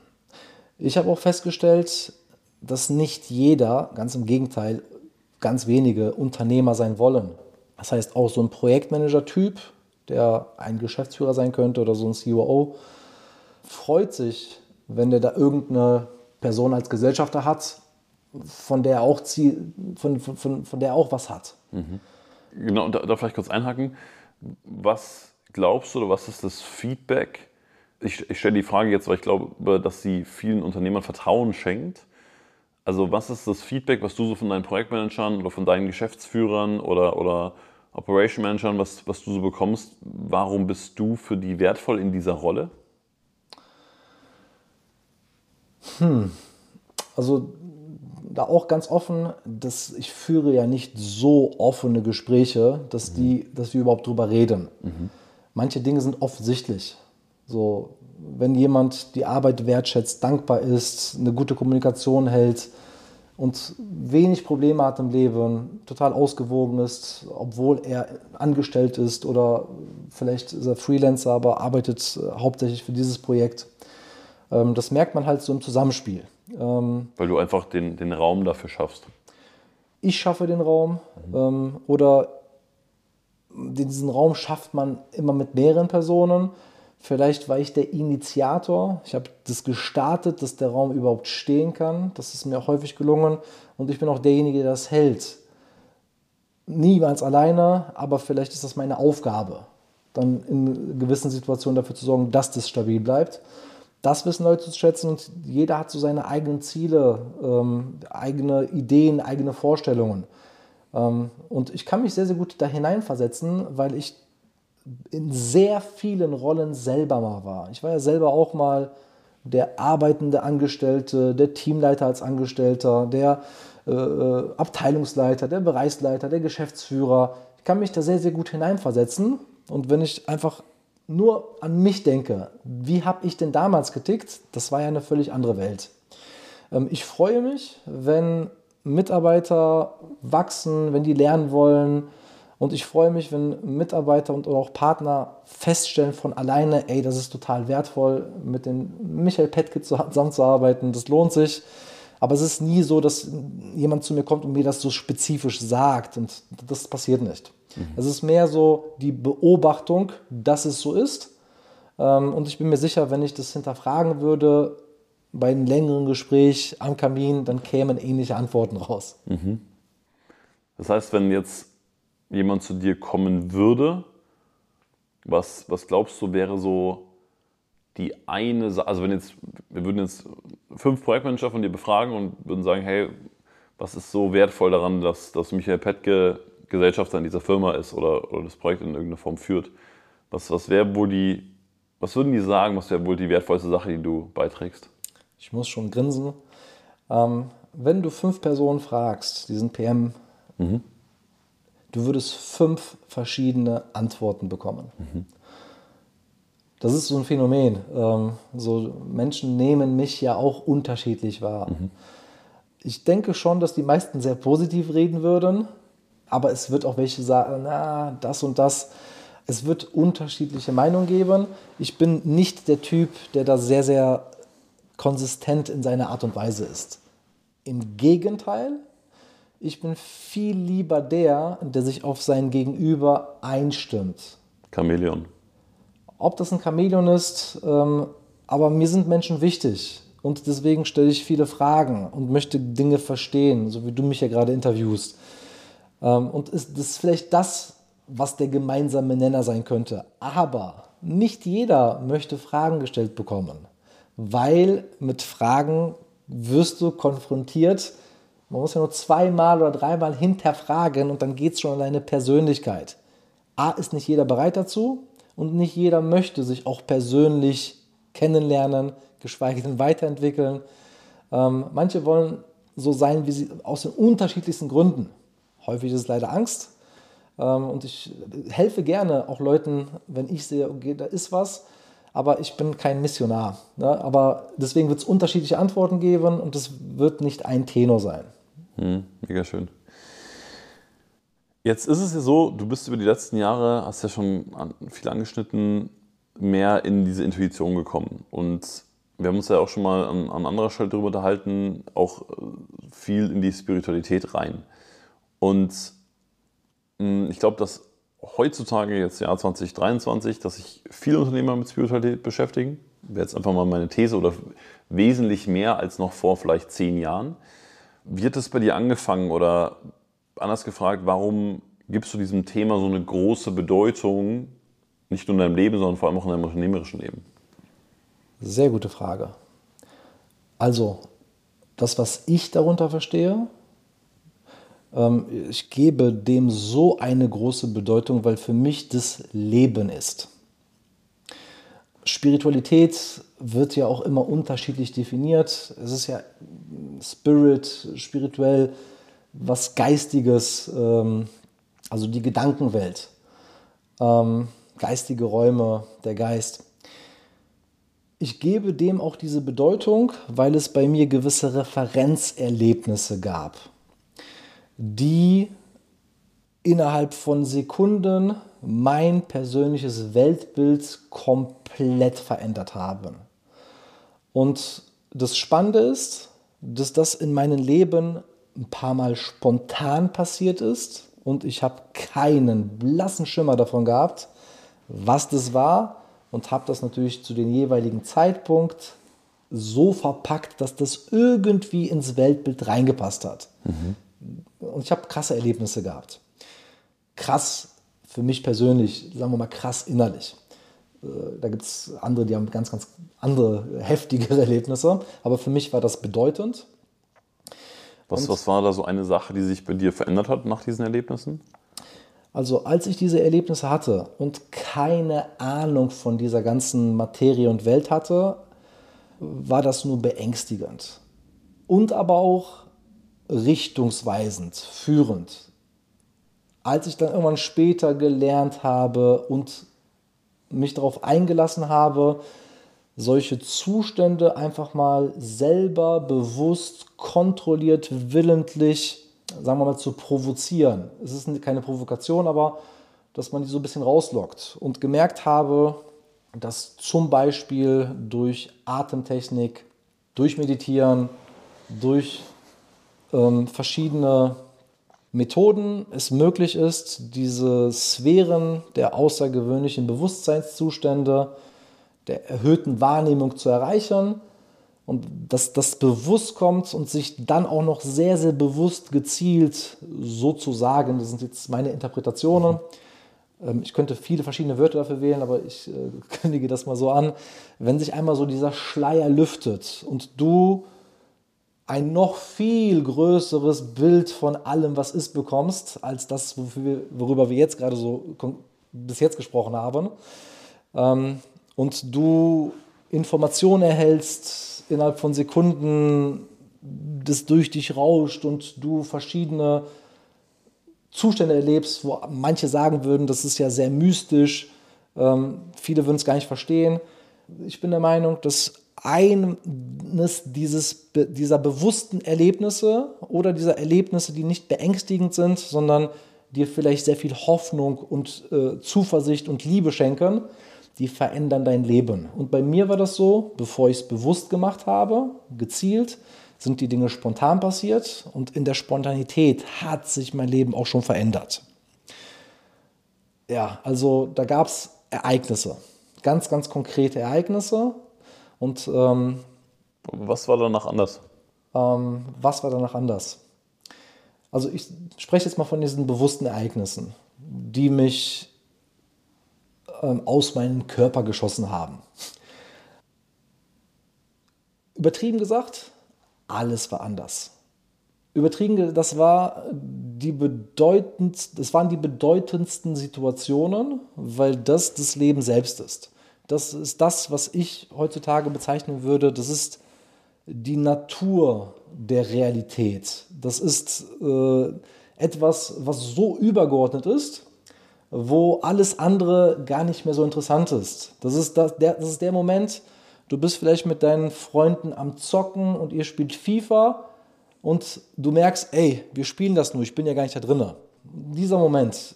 Und das ist vielleicht in, innerhalb mhm, des FIFA-Spiels mhm. eine Sekunde, aber außerhalb dieses FIFA-Spiels äh, dauert das ein bisschen länger. Mhm. Wenn jetzt ein Unternehmer sich gerade die Frage stellt, oder, oder mit dem Gedanken spielt, mal in so eine Richtung zu gehen, in so eine spirituelle. Ne, weil es gibt ja auch ganz viele, die jetzt noch gar nichts irgendwie in die Form gemacht haben oder die das nicht für wichtig erachten oder die das nicht kultivieren oder kultivieren wollen. Was wäre dein Rat, dein ungefragter? Ja. Sehr ähm, gute Frage. Hm? Ich habe da einen ganz konkreten Rat. Ähm, wenn du gerade hier bist und dir diesen Podcast anhörst und immer noch dran bist, dann kannst du das als Zufall interpretieren oder du merkst, ey, warum taucht dieses Thema so häufig auf? Wer oder was ruft mich da? Bei mir war es ähnlich. Es war eher wie so ein Calling. Da ruft jemand an. Da zieht es mich hin. Da will mir etwas, das Universum oder was auch immer, Hinweise geben, dass das in eine gewisse Richtung geht. Wenn jemand diesen Ruf verspürt, um diesen Ruf überhaupt zu verspüren, braucht es ein bisschen Ruhe. Wenn du viel Lärm hast im Tagesgeschäft sitzt, wird es schwierig. Und heute, nachdem ich ganz, ganz viele tolle Thought-Leader, Meinungsführer, spirituelle Führer mit vermarkten darf, Menschen wie, die mich auch sehr, sehr geprägt haben, Joe Dispenza, Greg Braden, Bruce Lipton, Eckhart Tolle, Neil Donald Walsh, der Autor von Gespräche mit Gott, Deepak Chopra, Louise Hay und viele andere. Das sind ja alles Autoren, die ich vermarkten darf. Deren Online-Kurse vermarkte ich. Äh, habe jeden einzelnen Online-Kurs nach Polen gebracht und das ist nur ganz, ganz wenige erwähnt. Es gibt noch viele, viele weitere. Ähm, jeder hat da sowieso so sein Erklärungsmodell. Ähm, und ich finde, es ist sehr wichtig, wenn man diesen Ruf verspürt, dass man seinen eigenen Weg findet. Und der wichtigste Punkt, der aller, das ist wirklich für mich heutzutage so wichtig, es reicht nicht, dass du dir das Buch schnappst und das intellektuell liest, du diesen Podcast hörst und du denkst, was erzählt er denn da? Warum bleibt er denn so vage? Mach doch mal konkreter. Das hat ich mache das nicht ohne Grund so ein bisschen verschleiert, ähm, weil es ist leicht, über eine Empfehlung auf einen Weg zu kommen, der gar nicht deiner ist. Und ähm, ja, es ist auch leichter gesagt als getan, wenn man ein, in der Unternehmenswelt unterwegs ist, die sehr rational ist, die sehr zahlengetrieben ist und sachlogisch aufgebaut ist. Es ist leicht gesagt, mach doch mal ein bisschen was Intuitives. Das ist ja genau der andere Part ja, intuitiv, ich habe doch hier meine Kreativen, die machen die Grafik für mich. Nee, nimm dir die Zeit und tauch da auch mal ein Vorstand, dann wirst du deinen Weg finden.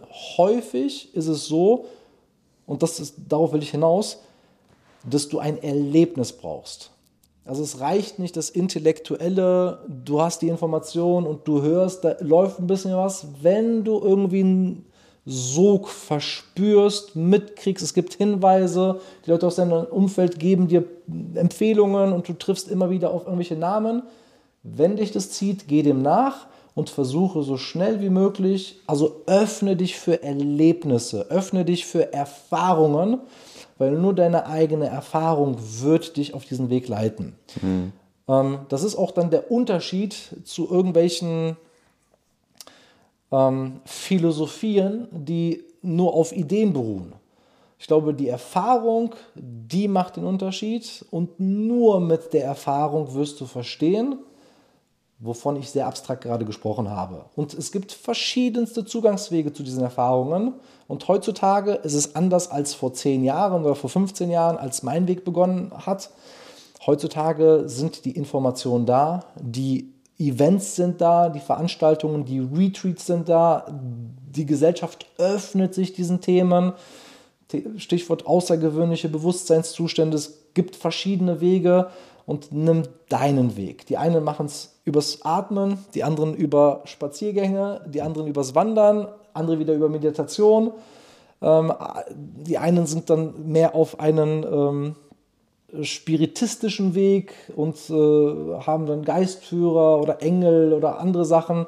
Äh, die anderen sind dann aber sehr wissenschaftlich und wollen da irgendwie Messungen haben, die es auch heutzutage gibt und wollen durch Atemtechniken sehen, wie sich alles verbessert. Aber finde deinen Weg, öffne dich und auch das war in meinem Weg essentiell, sei kritisch und hinterfrage, ist es denn wirklich mein Weg? Sei auch skeptisch. Nur es gibt eine gewisse Geisteshaltung, die du mhm. an den Tag bringen solltest. Es ist dieses Offensein für Neues, aber trotzdem skeptisch. Und auf gar keinen Fall ängstlich. Davon rede ich nicht. Also dieses offen, interessierte, aber ich akzeptiere mal, was irgendein Fremder mir sagt. Mein Akzeptanzvermögen ist groß, dafür muss das aufbauen. Akzeptanzvermögen ist übrigens für Unternehmer ein krasses Asset, mhm. wenn wir gleich darauf zurückkommen. Wenn du die Dinge akzeptierst, aber trotzdem für dich hinterfragst, dann öffnen sich ganze Dimensionen. Mhm. Die Erfahrung macht's. Meine Beobachtung ist, dass es zu diesem, um diesen Weg zu gehen oder diese Offenheit zu haben, noch ein, noch ein Schritt teilweise fehlt, gerade wenn du im Tagesgeschäft drin hängst. Ne, weil wenn du jetzt überlegst, es gibt viele, vielleicht auch die Zuhörer, die machen 50, 60, 70, 80 Stunden die Woche. Die, die Kalender sind voll, die sind durchgetaktet, die haben ihre Projekte, die schaffen es vielleicht, ich kenne das von mir, die schaffen es vielleicht gerade so, den Sonntag mal irgendwie frei zu machen und Handy auszumachen, wo, wo dieser Moment in die Ruhe zu kommen oder mal rauszuzoomen oder überhaupt mal in diese ganze Reflexion zu kommen und sagen, hey, ist das hier eigentlich real oder, oder gibt es eigentlich noch viel, viel mehr, wo der noch gar nicht vorhanden ist. Deswegen, was würdest du, wie würdest du rangehen, wenn wir jetzt jemanden haben, der, der an diesem Punkt gerade ist, dass er sagt, hey, Unternehmen läuft, ich verdiene Geld, Company, wunderbar. Gleichzeitig, ich, ich will eigentlich nicht in diesem Job hier festhängen den ganzen Tag. Ich glaube, es gibt noch mehr. Ich will noch viel, viel mehr, sowohl persönlich als auch mit meiner Family. Ich will vielleicht neue Unternehmen, ich will neue Investments, ich will äh, das Unternehmen, was ich jetzt habe, auch noch weiterentwickeln aus einer anderen Rolle raus. Wie mache ich denn den ersten Schritt, um jetzt mal ganz plakativ gesprochen, von einer 80-Stunden-Woche mal runterzukommen auf 40 oder 20 oder 10, um diesen Raum überhaupt zu haben, mich mit der Spiritualität zu beschäftigen? Auch super Frage, gefällt mir. Ähm, da gibt es mit Sicherheit verschiedene Meinungen. Ich habe einen gemeinsamen Nenner gesehen und vorhin habe ich ja gesagt, es muss dich rufen. Wenn sich ein Unternehmertyp einmal diese Sinnfrage stellt und die Sinnfrage beginnt, boah, ich bin überlastet, ich komme nicht raus, Mist, wofür mache ich denn das Ganze? Wozu das Ganze? Wofür? Und ich meine die Frage gar nicht so platt, sondern tauch da mal rein. Wofür bist du denn angetreten? Dafür, dass du jetzt 80 Stunden am Hasseln bist? Oder hast du eine andere Absicht gehabt? Und diese Sinnfrage, wenn du dich wirklich damit beschäftigst, wenn du einen guten Gesprächspartner hast, der sich wirklich für dich interessiert und wirklich vielleicht mal zwei, drei, vier Ebenen beiseite tut, Wofür? Mal abgesehen von den ganzen Zahlen, mal abgesehen von der Sicherheit, mal abgesehen von deinem Status. Wofür hast du es gestartet? Du kommst sehr, sehr schnell dann dazu, ja, alles klar, wofür bist du denn überhaupt hier? Wie meinst du denn das, wofür bin ich hier? Wofür bist du hier? Man muss sich diese Frage überhaupt erstmal stellen wollen. Ne? Braucht es ein bisschen Mut. Aber das ist so die Hinterfragung, wofür bin ich hier? warum bin ich hier, was soll denn das Ganze? Mhm. Und Fragen sind mächtig. Fragen öffnen Prozesse im Verstand, öffnen Prozesse in dein Umfeld. Also das ist, glaube ich, ein smarter Weg. Ähm, und das ist auch mein Weg gewesen. Ich war so erfolgreich auch in meiner Selbstständigkeit, weil ich mich wirklich für den Menschen hinterm Unternehmen interessiert habe. Und hinterm Unternehmen, damit meine ich den Zahnarzt, der eine Praxis leitet oder den Rechtsanwalt, der eine kleine Kanzlei hat. Das waren damals meine Kunden. Ich habe sehr viel in diesem Online-Marketing-Bereich, äh, war ich da aktiv nach meiner PKV-Zeit. Und dann gab es den gemeinsamen Nenner. Wenn du dich wirklich interessierst und wenn du wirklich was erfahren möchtest, du kommst sehr, sehr schnell dahin. Und Menschen öffnen sich dir, wenn du einfach ein offener Typ bist. Also diese Sinnfrage, hinterfrag mal, wofür bist du angetreten? Ähm, und dann kommen Antworten. Und mein, mir hat sehr, sehr gut geholfen, äh, dann gewisse Dinge erstmal zu automatisieren. Ich war mal eine Zeit lang ein Automatisierungs-, Marketing-Automatisierungsexperte. Weil Automatisierung schafft dir Zeit. Ganz, ganz rational und sachlogisch.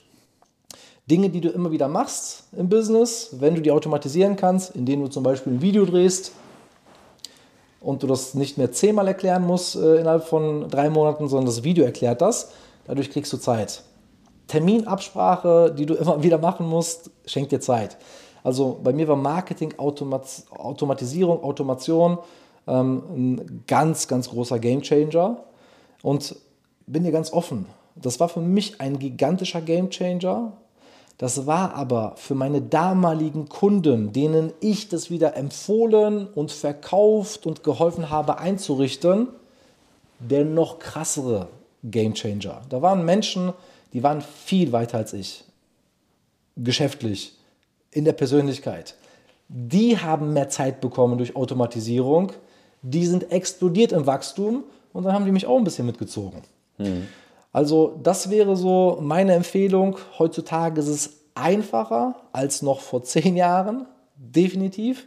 Man braucht natürlich die richtigen Partner, aber Prozesse zu schaffen, Dinge zu automatisieren, auch in der Betriebsphase, das ist ein Schlüssel.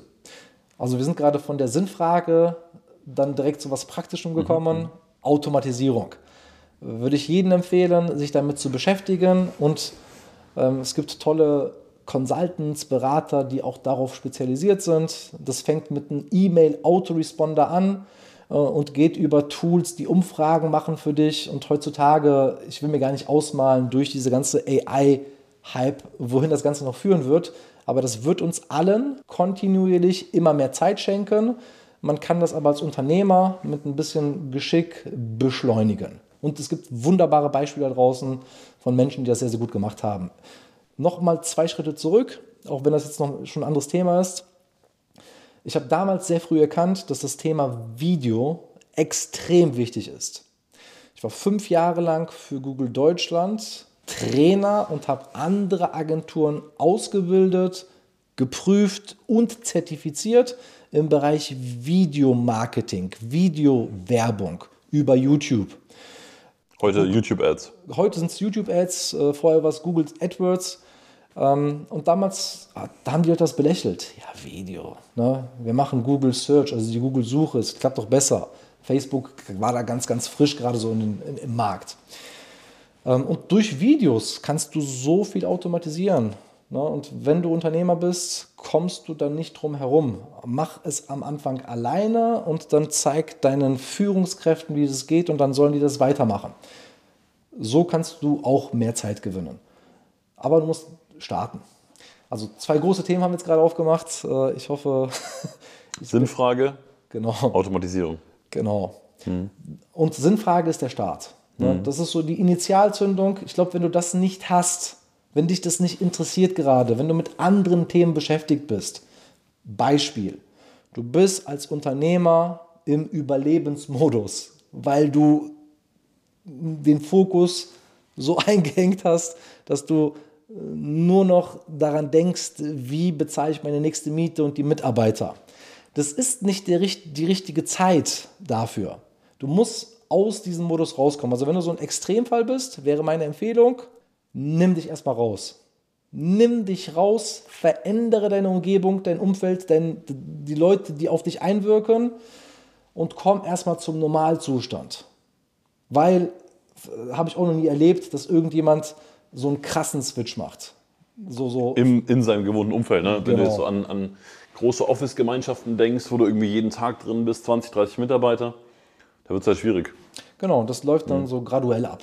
Und ne, wichtig ist auch, wenn man das wirklich vorhat, raus aus dem Tagesgeschäft, wenn man es wirklich ernst meint, das klappt nicht, ich schalte den Schalter um, das kriegst du ja gar nicht von deiner Persönlichkeit mit, sondern wichtig an, der Stelle ist, äh, wenn du in diesem Überlebensmodus bist und du hast Stress und du bist im...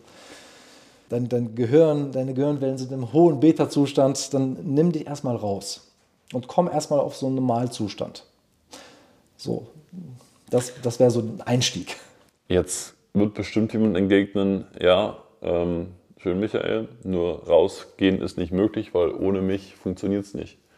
Dann sind wir wieder bei der Hände-Ei-Thematik. Äh, nimmst du dich raus, um dir die Sinnfrage zu stellen, um dann vielleicht das Schiff viel besser zu steuern oder musst du dich erstmal darum kümmern, dass das Schiff überhaupt fährt, damit du dich dann rausnehmen kannst? Ja, also ähm, für mich ist es ein Glaubenssatz. Mhm. Ähm, das muss aber auch für diese Person dann erkennbar ein Glaubenssatz sein, weil der Einwand ist ja durchaus berechtigt. Wie soll das denn gehen? Ich kann doch jetzt nicht. Und da sind wir wieder bei der Sache, manchmal muss man halt rein vertrauen, wenn jemand dir was sagt. Lauri Kult, der zu diesem Thema jetzt steht, raus aus diesem Tagesgeschäft, wenn der dir sagt und hunderte von Menschen interviewt hat ähm, und die sagen alle ähnliche Dinge, vertraust du denen, nimmst du das an oder bleibst du bei deinen Gedankenmustern und sagst, nee, nee, bei mir ist es völlig anders. Ich muss erstmal dafür sorgen. Mhm. Ähm, Eigeninitiative braucht es. Und das ist dann vielleicht auch der Glaubenssatz, äh, womit ich anfangen würde, den mal so ein bisschen locker zu machen. Ist das wirklich so?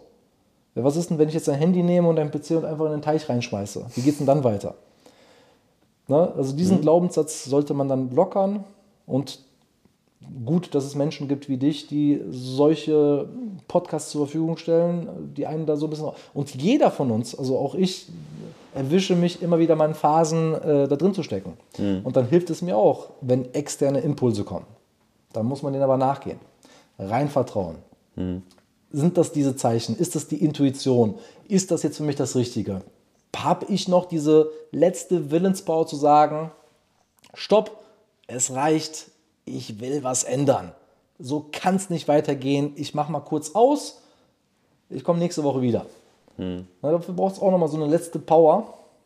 Und äh, heute, also ich habe da auch großen Respekt vor, weil ich auch in solche Fallen tappe. Ja, äh, heute gibt es viele Möglichkeiten, aus diesen Fallen rauszugehen. Kurze Unterbrechung und ich möchte dir Tschüss Tagesgeschäft.de vorstellen. Großartige Unternehmer fragen sich nicht, wie kann ich das Problem lösen, sondern wer kann das Problem lösen. Und genau aus diesem Grund haben wir diesen Podcast und unser Netzwerk genommen, um dich dabei zu unterstützen, in deinem unternehmerischen Leben weiter voranzukommen.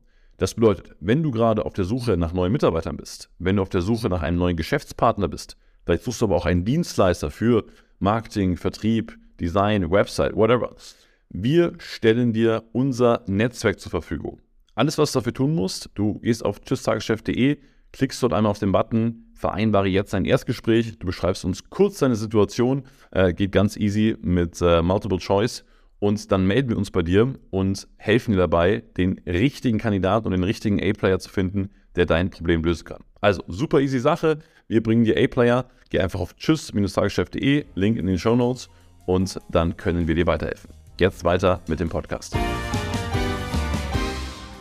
Ich würde ganz gerne noch mit dir ein anderes Thema besprechen, nämlich äh, Thema Geld. Ähm, du bist jetzt seit sehr vielen Jahren unterwegs. Du hast, du hast, mir auch im Vorfeld erzählt, du hast als Kind schon immer viel Geld verdient. Was, was ist Geld für dich? Was bedeutet Geld für dich? Geld. Ähm, also wichtig ist, dass ich in meinem Leben, vielleicht anders als die Allgemeinheit, Geld immer positiv abgespeichert habe. Geld ist mein Freund. Mhm. So, ich habe ein gutes Verhältnis, eine gute Beziehung zu Geld und ähm, habe auch schon mit diversen Techniken alles da aufgelöst, was es an irgendwelchen versteckten Einschränkungen gäbe. Gab es noch nie so stark. Geld äh, ist eine Vereinfachung. Ne? Man kennt, äh, wenn man irgendwie einen tollen Trainer fragt, was ist Geld? Ja, Geld ist ein Tauschmittel und äh, alles korrekt, alles richtig. Ähm, es ist ja nichts anderes wie Energie, die gebündelt ist. Du hast einen Tauschwert und das macht die Wirtschaft einfacher. Ähm, ich sehe das, muss ich sagen, Stand heute sehr positiv. Mhm. Ich beschäftige mich aber auch mit diesem Thema und ich beschäftige mich auch mit Fragen, wie könnte das Leben, die Wirtschaft, die Gesellschaft, die Kultur noch besser funktionieren. Und dann stellt man auch manchmal Geld in Frage. So, weil wir sind in, in Deutschland, ist eine Art Kapitalismus. Das System ist darauf ausgerichtet, dass immer mehr Geld produziert wird. Das muss nicht immer positiv sein. Also auch da ist diese Skepsis, die ich mit reinbringe, aber ich bin sehr, sehr offen und ich nehme die Dinge gerade, die da sind. Weil im Gegenzug, was würde denn passieren, wenn man radikal jetzt Geld abschaffen würde? Und ich rede jetzt nicht, man schafft physisches Geld ab, sondern wenn es das nicht mehr gäbe, wie willst du dann den Raum noch halten? Das hatten wir vorhin. Etwas würde zusammenbrechen. Ja, also auch da würde ich eher empfehlen, langsam eine Weiterentwicklung. Aber Geld ist für mich sehr positiv. Ich würde jedem empfehlen, eine sehr, sehr gute, starke Beziehung zu Geld aufzubauen, bewusst und unterbewusst. Und wenn es da irgendwelche Anzeichen gibt, ähm, dass man vielleicht irgendwas aus der Kindheit mitgenommen hat, vom Lehrer, von den Eltern, vom Umfeld, ähm, da auch aufzuräumen. Mhm. Weil es ist auch essentiell fundamental, dass man da eine gute Beziehung zu pflegt. So, und äh, ja, wenn du Geld magst, wenn du deine Aufmerksamkeit, dein Gewahrsein, dein Bewusstsein in Richtung Geld ausrichtest und die Absicht hast, nach gewissen Kriterien oder Richtlinien oder Standards Geld zu generieren, Wertschöpfung zu schaffen mit Win-Win-Win im Hinterkopf oder im Vorderkopf oder ganz, ganz vorne, dann ist das eine sehr, sehr gute Sache. Mhm. Mhm. Hast du für dich eine Idee, wie du, also, oder anders gefragt, wie denkst du über Vermögenswerte nach? Du hast ja, ähm, ich glaube, du bist ja am meisten investiert in Unternehmungen, oder? Ich kann dir genau sagen, wie mhm. ich über Vermögenswerte nachdenke. Ähm, für mich ist noch wichtiger als das physische Geld oder das physische Vermögen sind immaterielle Vermögenswerte. Das ist das, was ein Michael Petke auszeichnet, garantiert auch ein Lauri Kult. Aber immaterielle Vermögenswerte, das ist eigentlich das Wertvolle. Man hat gewisse offensichtliche immaterielle Vermögenswerte. Beispiel, du hältst Rechte an irgendetwas, was Geld produziert. Dann gibt es aber auch bei immateriellen Vermögenswerten deinen Ruf, dein Image. Bist du jemand, der weiterempfohlen wird? Redet man gut über dich? Macht es Spaß, mit dir zu sein? Das ist alles immateriell nicht greifbar. Und wenn du bei dir allein mal schaust, wie wertvoll das ist. Wir würden ja auch niemals hier zusammensitzen, wenn deine immateriellen Vermögenswerte, in dem Fall dein Image, dein Ruf, deine Reputation, nicht stark und gut genug wären. Bei mir ist ja ähnlich. Wir würden sonst nicht zusammenfinden. Also das ist für mich wertvoller. Mhm. und dann geht, das kann man noch ein bisschen weiter spinnen. Zum Beispiel ist für mich ähm, ein sehr wichtiges Vermögen, ein Toleranzvermögen.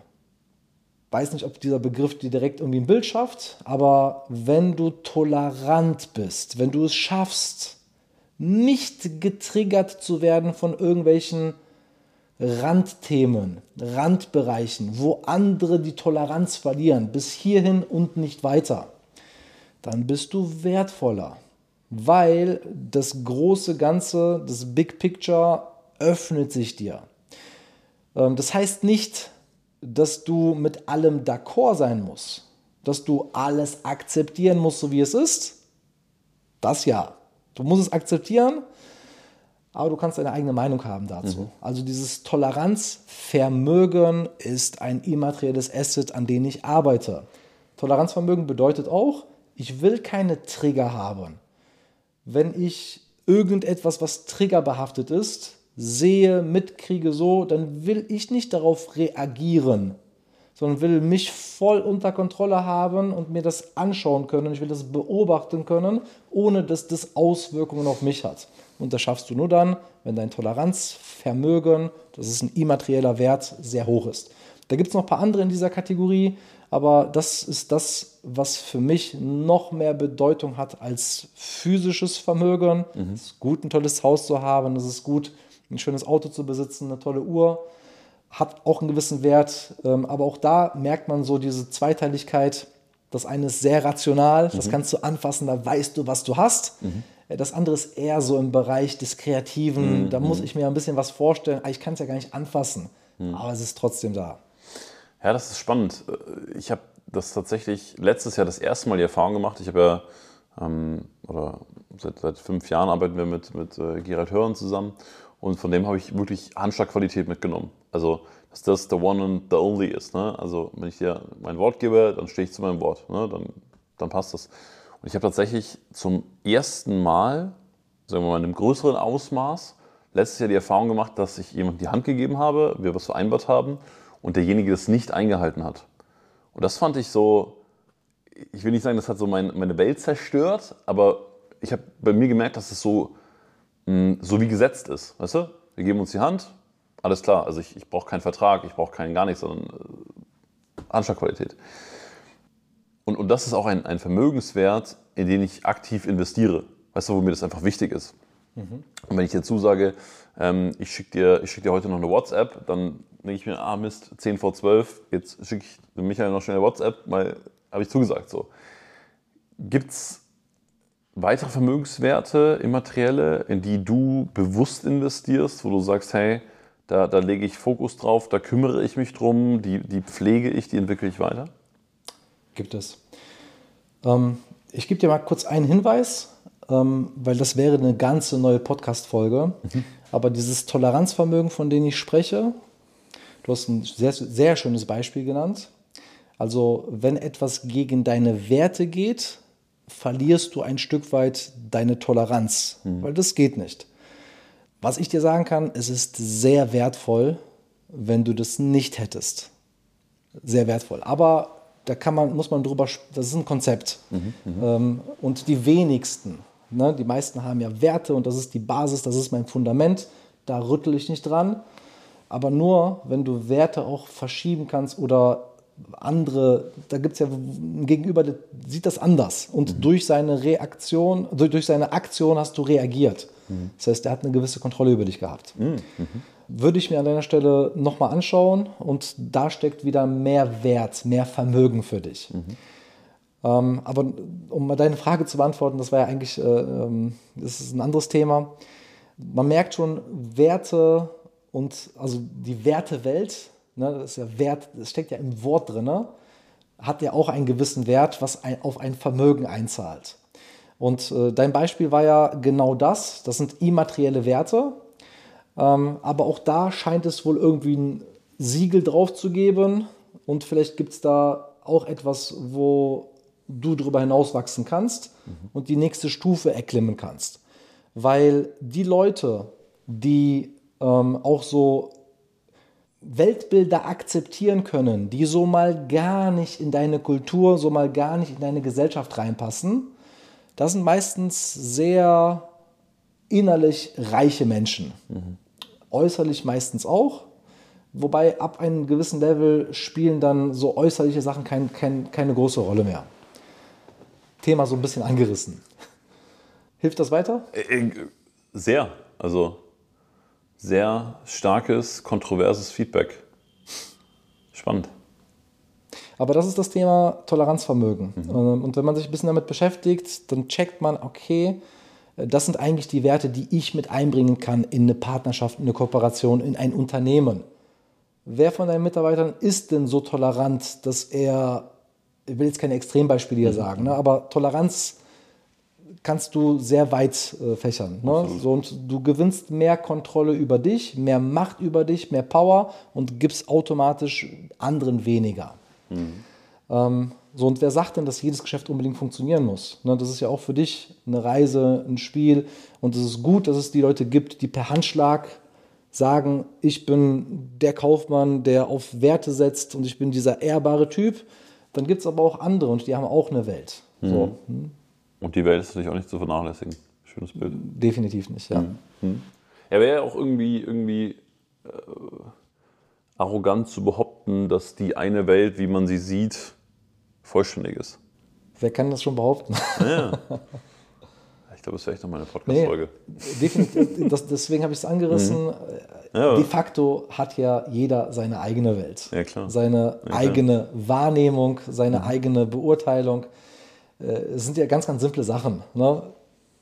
Du interpretierst die Farbe grün, mhm. so wie du sie interpretierst. Ich werde niemals erfahren, wie du sie interpretierst. Mhm. Ja, schon klar, schon klar.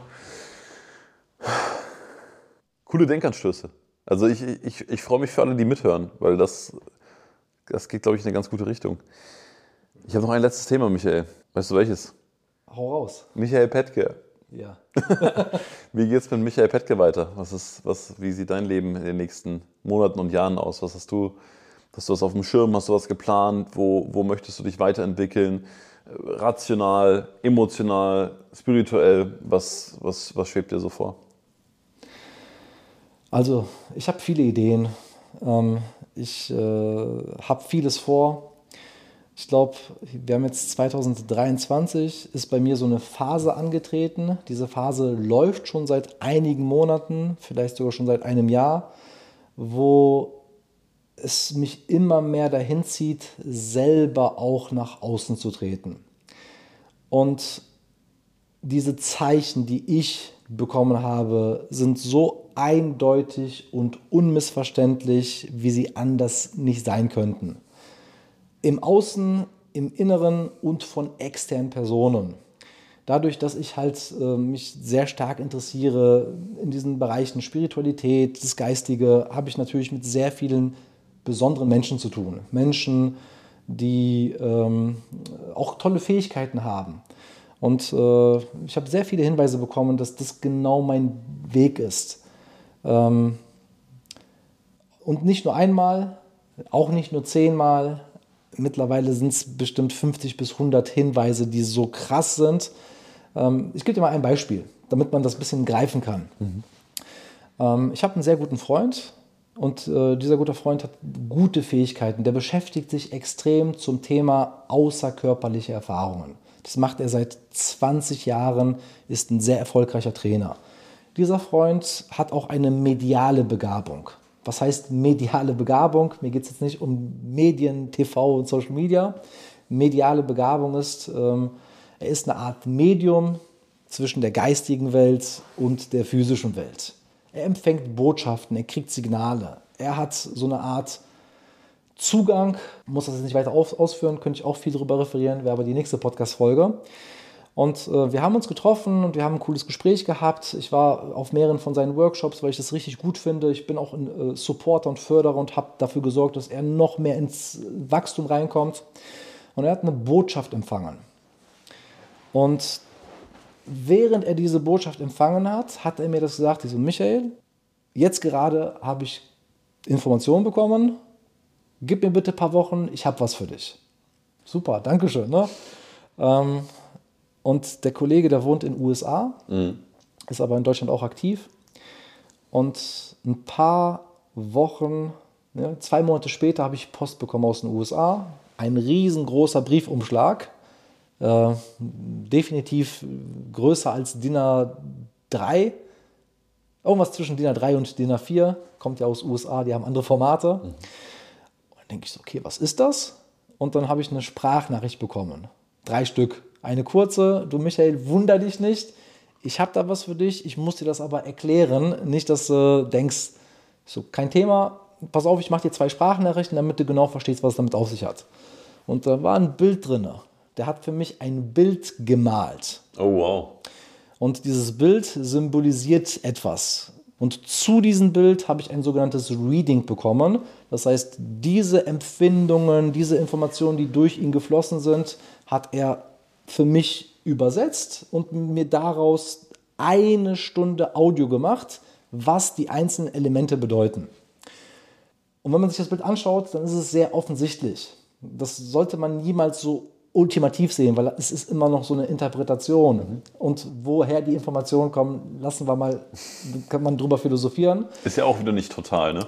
Das Gute, das Gute ist, das ist zwar ein guter Kumpel von mir, der kennt aber meine Welt nicht so. Mhm. Es ist nicht so, dass der die Einzelheiten kennt, sondern wir kennen uns gut, wir verstehen uns prächtig auf einer gewissen Ebene, aber der weiß ja auch nicht alles über mich. Und der weiß ja auch nicht, dass vorher 40 andere Botschaften kamen aus ähnlichen Gefilden. Also werde ich nach außen treten und werde immer mehr Geschichten preisgeben, die ich habe, um andere Menschen zu bereichern. Ähm, es macht mir wirklich Spaß, mit Unternehmern zu arbeiten. Ich habe jetzt vier Jahre lang aber kein Consulting mehr gemacht, weil meine eigenen Projekte sehr, sehr stark auf dem Fokus standen. Und ähm, meine Absicht ist es, ähm, dass ich selber nicht nur als Vermittler von großen, tollen Menschen da draußen, dass ich selber auch Menschen ein Stück weit inspiriere, dabei helfe, dass sie über sich selbst hinauswachsen und äh, damit ihr Leben ein bisschen leichter wird. Das will ich nicht krampfhaft machen, ich bin jetzt der neue Supertrainer, sonst was, sondern mit leichten Impulsen. Das ist das, was bei Michael Petke ansteht. Mhm. Das war die Story dazu. Ähm, und ich bin aktuell in so einer Phase, wo ich ähm, gewisse Projekte loslasse, weil ich über diese Projekte hinausgewachsen bin, weil es nicht mehr float, nicht mehr läuft. Also ich schaffe gerade für Platz. Die Dinge, die mir so richtig am Herzen liegen, Unity in Poland, die werden Bestand haben, weil das äh, für mich, meine Mission ist dann noch nicht zu Ende. Da gibt es noch ein bisschen mehr zu erreichen. Ähm, und äh, ja, auch so Sachen wie äh, das Thema, jeder Unternehmer muss sich mindestens ein bisschen mit Steueroptimierung, Steuergestaltung, äh, Steuermanagement auskennen. Das bleibt auch. Ähm, und so will ich wieder ein bisschen. Und ich weiß noch nicht genau, was es ist, aber ich habe Lust, so ein paar Dinge mal auszuprobieren. Ja. Das hat auf jeden Fall heute schon sehr geholfen. Ja. Ganz viele Leute, die zuhören. Ich hoffe doch, ich hoffe doch. Vielen Dank dafür. Ich danke dir für diese wundervolle Einladung. Ich habe mir auch einige Folgen, die du mir direkt empfohlen hast, angehört. Tolle Menschen, die du hast, toller Content, tolle Gespräche, wirklich toll, was du da kreierst. Und wenn wir den einen oder anderen hier auf den Weg bringen durften, ein bisschen inspirieren konnten, ähm, und wenn die Leute das toll fanden, wer weiß, vielleicht wiederholen wir das nochmal und gehen tiefer auf einzelne Aspekte. Wir hätten ja die Klaviatur noch weiter ausbreiten können. Ja. Aber ich glaube, wir haben einige Themen angerissen und wenn es da Bedarf ist, gibt, wenn es Interesse gibt, lass uns das gerne weiter vertiefen. Ja, Wahnsinn. Also es war auch äh, unfassbar viel drin heute. Und ich fand es jetzt auch am Schluss nochmal spannend, mh, obwohl du ja schon echt einen weiten Weg gegangen bist, äh, merkt man auch hier wieder, und das, das finde ich immer ganz schön zu verstehen, dass es ja keine Endgültigkeit gibt. Es gibt ja auch kein, okay, jetzt bin ich raus aus dem Tagesgeschäft, jetzt ist mein Leben geil und, und äh, bleibt für immer gleich, sondern es gibt ja wieder neue Sachen. Jetzt lässt du Projekte los, in denen du nicht operativ drin bist. Jetzt gehst du eigentlich mal selber wieder mehr in die operativen Sachen rein, wenn du ein bisschen als, als ähm, eigenen Brand irgendwie auftreten willst. Also es bleibt ja irgendwie so ein ständiger Wandel. Und das jetzt am Schluss nochmal mitzunehmen, wie du auch dein Leben weiterhin gestaltest, ähm, war auch sehr inspirierend. Und von daher, lieber Michael oder Michael Petke, wie dich alle nennen. Gerne. Einen Impuls habe ja, ich noch. Ja, klar. Einen Impuls habe ich noch. Es ist auf jeden Fall sehr erstrebenswert, mehr Zeit zu haben, mehr Freiheit zu haben. Also raus aus diesem Tagesgeschäft zu kommen. Die Leute, die das wollen, die sollen das bitte verfolgen und ich bin mir sicher, dass du noch viele weitere Impulse geben wirst. Ich weiß aus eigener Erfahrung, irgendwann wird es aber langweilig und deswegen kommen die nächsten Sachen. Absolut. Die kommen und dann darfst du das auf einer anderen Ebene, in anderen Projekten, vielleicht ein bisschen andersartig wieder für dich meistern. Aber das zweite, dritte und vierte Mal wird dir leichter fallen. Du wirst dich viel, viel leichter daran erinnern, wie dir das schon mal gelungen ist. Und wenn das jetzt aktuell dein Approach ist, das geht jetzt an dich, lieber Zuhörer oder liebe Zuhörerin, wenn das aktuell dein Ansatz ist, dann erinnere dich dran, wann du das vielleicht im Leben schon mal geschafft hast als Kind, als Jugendlicher, Jugendliche, als Heranwachsende. Es hilft auch, wenn du dich daran erinnerst, wie du beobachtet hast, wie das andere geschafft haben. Das wollte ich noch teilen. Super schön. Lieber Michael, vielen, vielen Dank, dass du vorbeigekommen bist. War mir eine ganz große Freude. Und äh, liebe Zuhörerinnen, liebe Zuhörer, vielen Dank, dass ihr alle dabei wart. Ich freue mich auf die nächste Folge und äh, bis zum nächsten Mal. Noch ein kurzer Hinweis zum Schluss. Ich lade dich herzlich ein, dich bei unserem WhatsApp-Newsletter zu registrieren. Link dazu ist unten in den Show Notes. Dort drüber sind wir direkt per WhatsApp in Kontakt. Das heißt, ich schicke dir eine kurze WhatsApp, wenn ein neuer Podcast rauskommt, wenn ich ein spannendes Buch gelesen habe oder irgendeinen teilenswerten Artikel für dich habe. Und du kannst auf diese WhatsApp-Nummer natürlich auch immer zurückschreiben, dein Feedback zum Podcast. Vielleicht hast du einen Gast, den du dir wünschst, den wir mal einladen können. Und so können wir direkt in Kontakt sein. Du bist immer auf dem neuesten Stand. In diesem Sinne, melde dich gerne an. Ich freue mich, wenn wir uns per WhatsApp lesen. Danke fürs Zuhören und bis zur nächsten Folge. Welche Impulse und Gedanken hast du mitgenommen? Lass uns dein Feedback zum Podcast auf tschüss-tagesgeschäft.de da und wenn es dir gefallen hat, abonniere den Podcast und empfehle ihn deinen Unternehmerfreunden weiter.